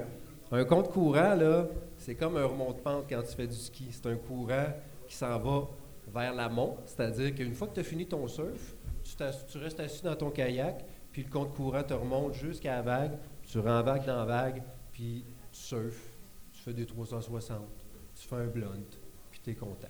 Après ça, tu ressors, puis ça n'a pas trop été euh, difficile, puis tu n'as pas trop brûlé d'énergie.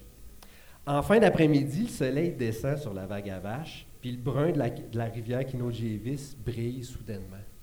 On dirait quasiment de la sauce à poutine. euh. Oh.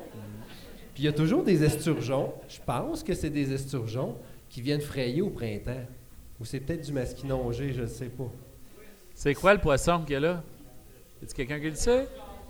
Ouais, il y a de l'esturgeon, hein? C'est pas un, c'est un esturgeon? Ouais. Fait que moi, de les voir frayer pendant que je surfe, là, je trouve ça excessivement romantique. C'est juste parfait. J'aime aussi la vague à vache pour la route qui mène vers cette vague-là. Puis là, c'est le moment euh, nostalgique. moi, j'ai grandi à D'Alembert. Un petit peu, Louis. C'est son moment romantique. J'aimerais ça qu'il y ait un. Non, il est pas... Davy, Ouais, il est pas si nostalgique que ça, mais... gabais ça. Gabais ce qu'il va dire. J'aime aussi la vague à vache pour la route qui mène à la vague à vache. Je passe devant la maison familiale à D'Alembert, juste avant le Golf Beau, parce que je viens de D'Alembert puis je l'aime D'Alembert. Je ralentis devant mon école primaire, Notre-Dame de la Paix, pour tourner sur la route des Guebels. Je voyage dans le temps, on dirait. Puis sur le pont de Clérici, je pense à la descente en radeau de la Saint-Jean, puis je me dis que c'était une christie bonne idée de célébrer la Saint-Jean avec un défilé aussi unique. Ensuite, c'est les terres agricoles que je trouve belles, qui me rappellent qu'il n'y a pas juste des mines chez nous, qu'on peut vivre du sol sans le dynamiter. Puis juste avant le village de Montbrun, je me trouve colon de toujours mettre mon clignotant pour prendre la courbe en 90. J'aime surtout la vague à vache parce que c'est ma façon unique et privilégiée de connaître Montbrun. C'est comme ma petite façon d'aimer Montbrun comme personne l'aime. C'est-à-dire de l'aimer intimement dans mon petit spot à moi. Fait que merci, mon brun, de me prêter ta vague à chaque été puis à chaque printemps. Louis Riopel, mesdames, messieurs. Fuego! Bel job, Louis. Je passe immédiatement à notre beau Benoît qui a également préparé une chronique. Yeah! C'est le remplaçant d'Isabelle, il s'appelle Benoît. E B-E-N-O-I, B-E-N-O-I, B-E-N-O-I, il s'appelle Benoît. Benoît! Oui! Ben oui, c'était, j'étais le remplaçant d'Isabelle au début. Puis là, ils ont décidé de me garder parce que. Des femmes les l'adorent. gens adorent m'entendre chanter. Choui, choui, choui, choui, choui, choui, choui. Et euh, tu sais, ce que je fais là, moi, là, ce que j'ai développé là, comme expertise dans cette balado-là, c'est de euh, prendre euh, justement des émissions de l'enfance ou des trucs du passé, puis de les remettre à la sauce actuelle. Puis qu'on perd toutes nos femmes. de ça puis de ça demander, tu sais, dans le contexte du thème de l'émission, tu sais, qu'est-ce que ces personnages-là ils se diraient aujourd'hui ou quelque chose comme ça. Mais il y a aussi un aspect de performance un peu là-dedans parce qu'il reste que tu sais, on est là, on fait un semi-spectacle. Puis nous autres, on vient aussi du monde de l'impro, puis on a fait des trucs comme ça. Fait que j'ai remis à Isabelle, il y a quelques minutes, un texte. Alors, Isabelle, elle ne sait pas qu'est-ce qu'on va dire, mais là, je l'ai c'est surligné en orange. All right? Isabelle est une artiste pluridisciplinaire, assez Ah, franchement. bravo, quand c'est souligné puis c'est écrit mon nom, Hey, ça va c'est bien. ça, exactement. Alors, euh, tu sais, tantôt, euh, je le sais que je vous ai tous accrochés avec mon émission de l'enfance que vous connaissiez Bye, tous. bonne soirée. Hey, salut. À toutes les soirs, quand Benoît commence sa chronique, ça fait ça. Peace out.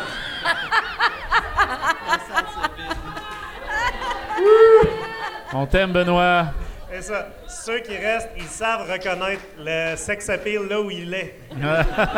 Dans tes cheveux. Dans mes cheveux déferlants. Euh, alors, euh, tu sais, tantôt, j'ai choisi de faire une chanson de Bibi Fuck qui était une espèce de, tu sais, comique euh, un petit peu étrange où il y a un garçon en skidoo qui réglait des problèmes dans le monde accompagné d'un bébé fuck blanc. Ce qui est normal. Et euh, là, toujours dans le même thème, dans la même génération, tu sais, il y en a peut-être qui ont déjà entendu parler de Bibi et Geneviève. Et euh, Bibi je me et suis demandé Geneviève. qu'est-ce que Bibi et Geneviève ils se diraient aujourd'hui, s'ils se parlaient ensemble. Alors, euh, chanson Mirko! Un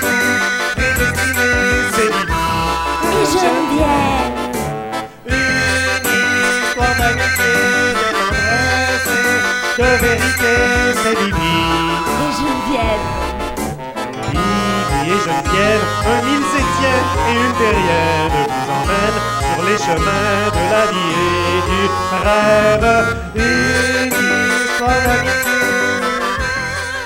Elle était moins longue celle-là, je me suis dit, avec le succès que j'ai eu tantôt, je- on va couper ça court. Oh, le monde capote, là. Il y a un temps de boire, là. Le monde capote. Alors, aujourd'hui, à l'émission de Bibi et Geneviève, on parle de solidarité. Ah, je suis prête. Bonjour Geneviève. Bonjour, Bibi. BIBIXZ994X est ici. ah, dis-moi Geneviève, où sommes-nous aujourd'hui? Ah, attendez un petit peu, mise en contexte. Bibi, c'est un extraterrestre, hein, faut le dire. C'est un extraterrestre qui a décidé d'atterrir dans le salon de Geneviève. Il y a beaucoup de choses qu'on n'expliquait pas à l'époque euh, dans les trucs animés comme ça. On voit vraiment le vaisseau, puis il arrive dans Oui, le salon de le la vaisseau, fille. il arrive dans le salon. Il fait ça, là. Il y a pas. Voilà. Fait que là, toi, t'es Bibi, puis moi, je suis Geneviève. Oui, c'est ça, exactement. C'est C'est bon. ça. Ah, dis-moi Geneviève, où sommes-nous aujourd'hui? Eh bien, nous sommes dans le quartier de Montbrun, Saint-Norbert de Montbrun. Hein? C'est qui ça? Saint-Norbert, le sais-tu, toi? Je n'en ai aucune maudite idée, Bibi. Ah, alors je vais faire appel à mes facultés extraordinaires, hein, enfouies, pardon, au plus profond de ma mémoire nappelée. Et euh, je, euh, je, oh, je, ah, ça me revient, Geneviève, ça me revient? Saint-Norbert, c'était un jeune noble qui est né aux alentours de l'année 1080 en Allemagne. Vers ses 35 ans, il a été foudroyé par une conversion subite à la foi catholique. Il a participé à la réforme grégorienne. Il a créé un ordre religieux de clercs et il devint ensuite archevêque d'une ville en Allemagne qui s'appelle Magdebourg. Sa devise, écrire avec parcimonie, accomplir sans réserve. C'est bien pour dire, Geneviève, c'était vraiment un faiseux, notre Saint-Norbert. Un peu comme les gens de Montbrun, mon Bibi. Des gens d'action qui n'ont pas eu peur de se mobiliser dans les moments importants. Ah oui, je vois. Est-ce que est-ce que c'est ça que les terriens appellent la solidarité? Oui, c'est ça. C'est quand les gens s'aident, se parlent et se mettent ensemble.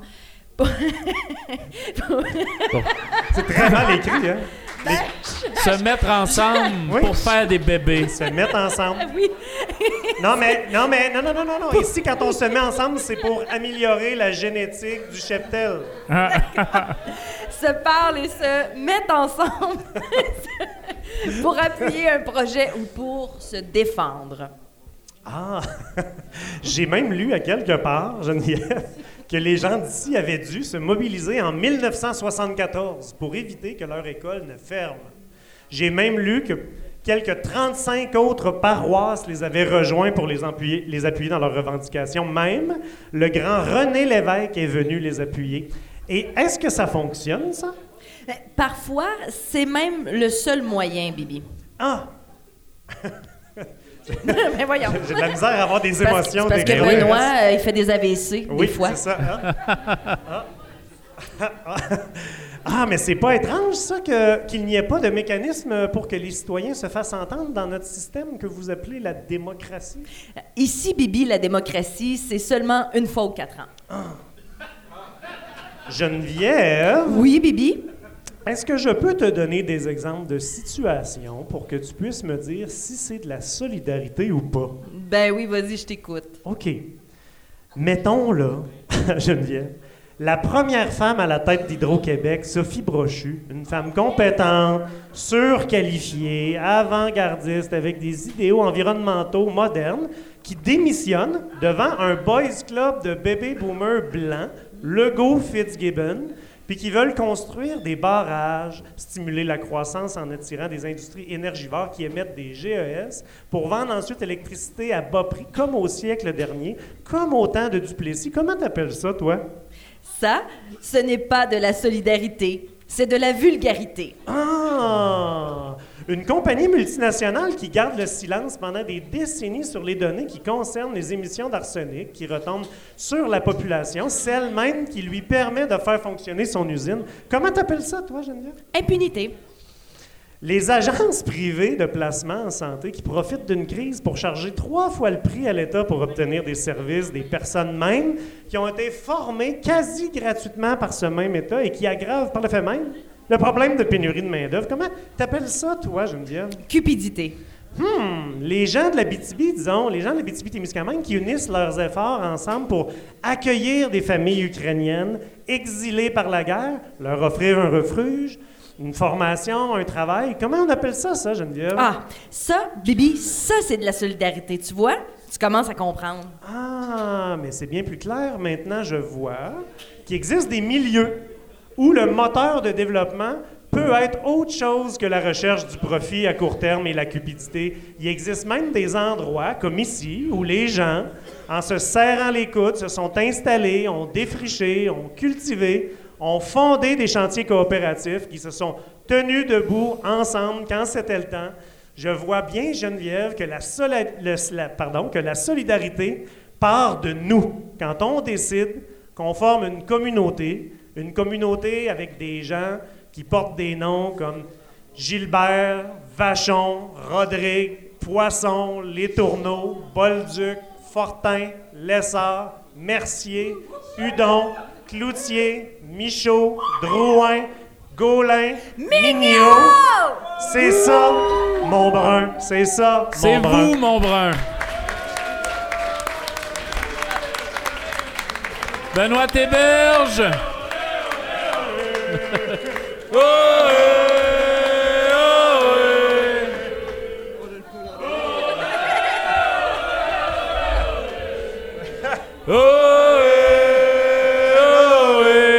Bon. Hey, non. Jameson commence à rentrer. Je suis ben trop beau, je vais me passer âge, je vais me réveiller enceinte. Oh non. Et. Oui, oui, oui. Sullivan is in the house. Euh, donc, on passe immédiatement, mesdames et messieurs. S'il y en a qui n'ont jamais été en contact avec du talent pur et total. Ah ben oui. S'il vous plaît, là. Davy. Peux, peux pas croire. Mesdames, messieurs. Hey, c'est ton chouchou qui a crié ça, Isabelle Rivet. hein? Ben oui, c'est parce qu'il était- il a tellement hâte que je parle. Mesdames, messieurs, Isabelle Rivet. Isabelle, Isabelle Rivet, Isabelle, Isabelle Rivet, Isabelle, Isabelle Rivet, Isabelle, Isabelle Rivet. Je reviendrai chanter à la messe de minuit si vous me le demandez. Euh, hey, bonjour tout le monde.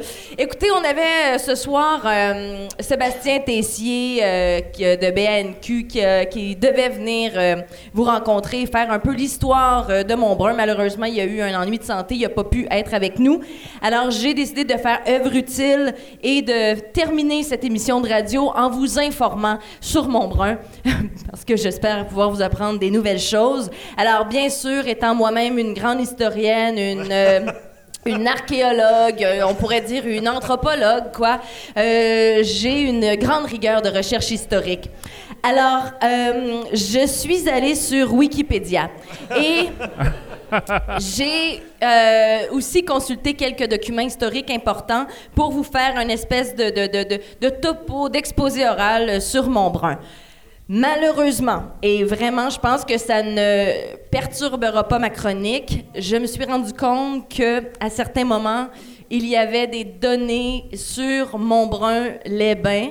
Et Montbrun-les-Bains, euh, ce n'est pas Montbrun de Montbrun, c'est un autre village que je n'ai pas réussi à identifier où ce que c'est, du Calice. Alors, alors, euh, je vais vous donner quelques informations. Peut-être qu'il y aura quelques données erronées, mais je pense que généralement, toutes les informations seront assez véridiques. Alors, Montbrun, finalement, il s'agit euh, d'un endroit où vivent environ 518 habitants, dont le quart de la population aurait 14 ans et moins et 4% de la population 70 ans et plus. Malheureusement, il y a beaucoup de gens de 14 ans et moins ici ce. Contraire. Heureusement pour nous, une belle représentation des jeunes avec nous ce soir et à notre plus grand bonheur. Peut-être vous dire aussi que euh, le district nord de Rouen-Noranda compte également d'Alembert, d'Estor et un endroit qui s'appelait à l'époque euh, un village qui s'appelle Sombre là-bas, que nous avons rebaptisé Claire ici.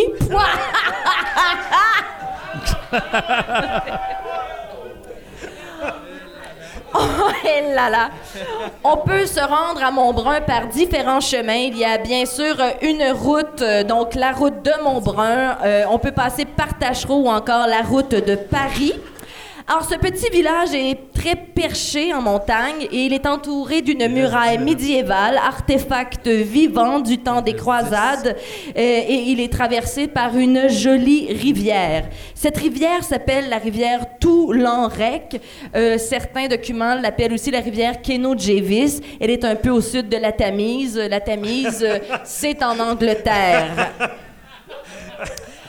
On décrit Montbrun comme un village de type hors attraction de l'île de France, qui m'apparaît être une information plutôt vraie à différents niveaux. La toponymie de Montbrun a beaucoup changé depuis, 1900, depuis 1235 après Jésus-Christ, le même Jésus que tu as sans doute croisé il y a quelques années. Alors, pendant toute la période gallo-romaine de Montbrun, Malheureusement, on a peu d'informations, sans doute qu'il manque de témoins visuels, quoique toi, qui a parlé d'un Romain tantôt, mais je crois que c'était dans une crèche. Il y en avait deux. Il y en avait deux. Dont un petit. Vers 1790, Montbrun s'appelait plutôt Montfroc. Je ne ferai aucun jeu de mots. Je vais vous laisser faire vos recherches. Ensuite, Montfroc a plutôt pris le nom de Montbrun. Montbrun, qui, sur Wikipédia, provient de la présence d'un gros monticule d'argile brune au bord de la rivière. Une rumeur court au sujet de ce nom qu'un chasseur-cueilleur de bleuets aurait eu une petite surprise de ses boyaux gastriques, aurait laissé un petit trésor près de la rivière, d'où le nom. Mais là encore, nous n'avons aucun témoin oculaire. Finalement, Montbrun serait dans le top 156 des plus beaux villages de France et ses habitants sont soudés, tissés, serrés. Ils ont développé une grande proximité. Une fête a lieu à tous les dimanches, le premier dimanche de septembre. On l'appelle la journée du bien-être au naturel où on se met flambant well. C'est une journée nudiste. C'est ex- vrai? Absolument. C'est vrai. Pour exploiter les stations thermales de Montbrun, Montbrun-les-Bains, on y retrouve une quantité de sauna, d'aquagym, de relaxation. On dit que Montbrun est une plaque tournante. Que dis-je? Un monticule tournant de la thalassothérapie. Or, je n'ai rien trouvé au niveau des installations thermales et pourtant j'ai fait le tour du village en arrivant, je n'ai rien vu. Oh, on me dit à l'oreille que ces installations sont à la plage Mercier.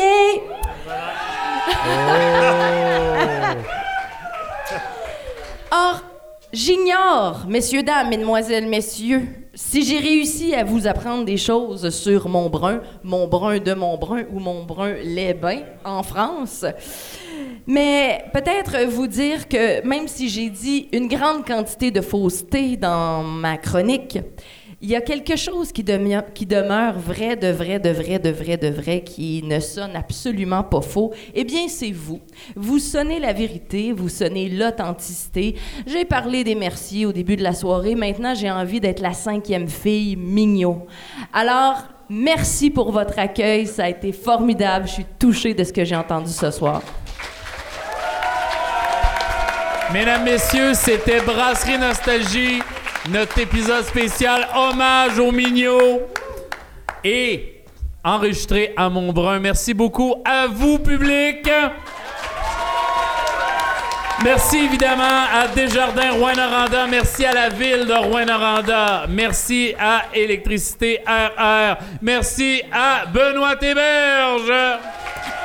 Isabelle Rivet. Louis Riopel et nos réalisateurs Benoît Saint-Pierre et Mirko Poitras.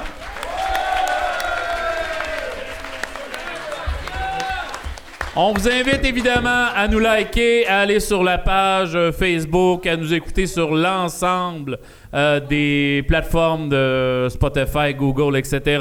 Et à nous liker, ça serait le fun. Donc sur ce, bonne fin de soirée, surtout les gars dans le fond. Là, vous pouvez boire bruyamment. Le master. Go. Check the master. Le master? Check the master. Je te avec le master. J'étais présent, oui, j'ai tout vu. Un petit minou de l'autre bord de la rue, donner l'antéméraire, s'est pitché vers l'enfer. Voulant rejoindre sa maison, s'est fait passer dessus par un gros camion. Le petit minou, on emballe plus, y a du poil dans le Les caméras sont arrivées, Jean-Luc Maugrain s'est installé. Sujet d'actualité, ils en ont parlé toute la soirée.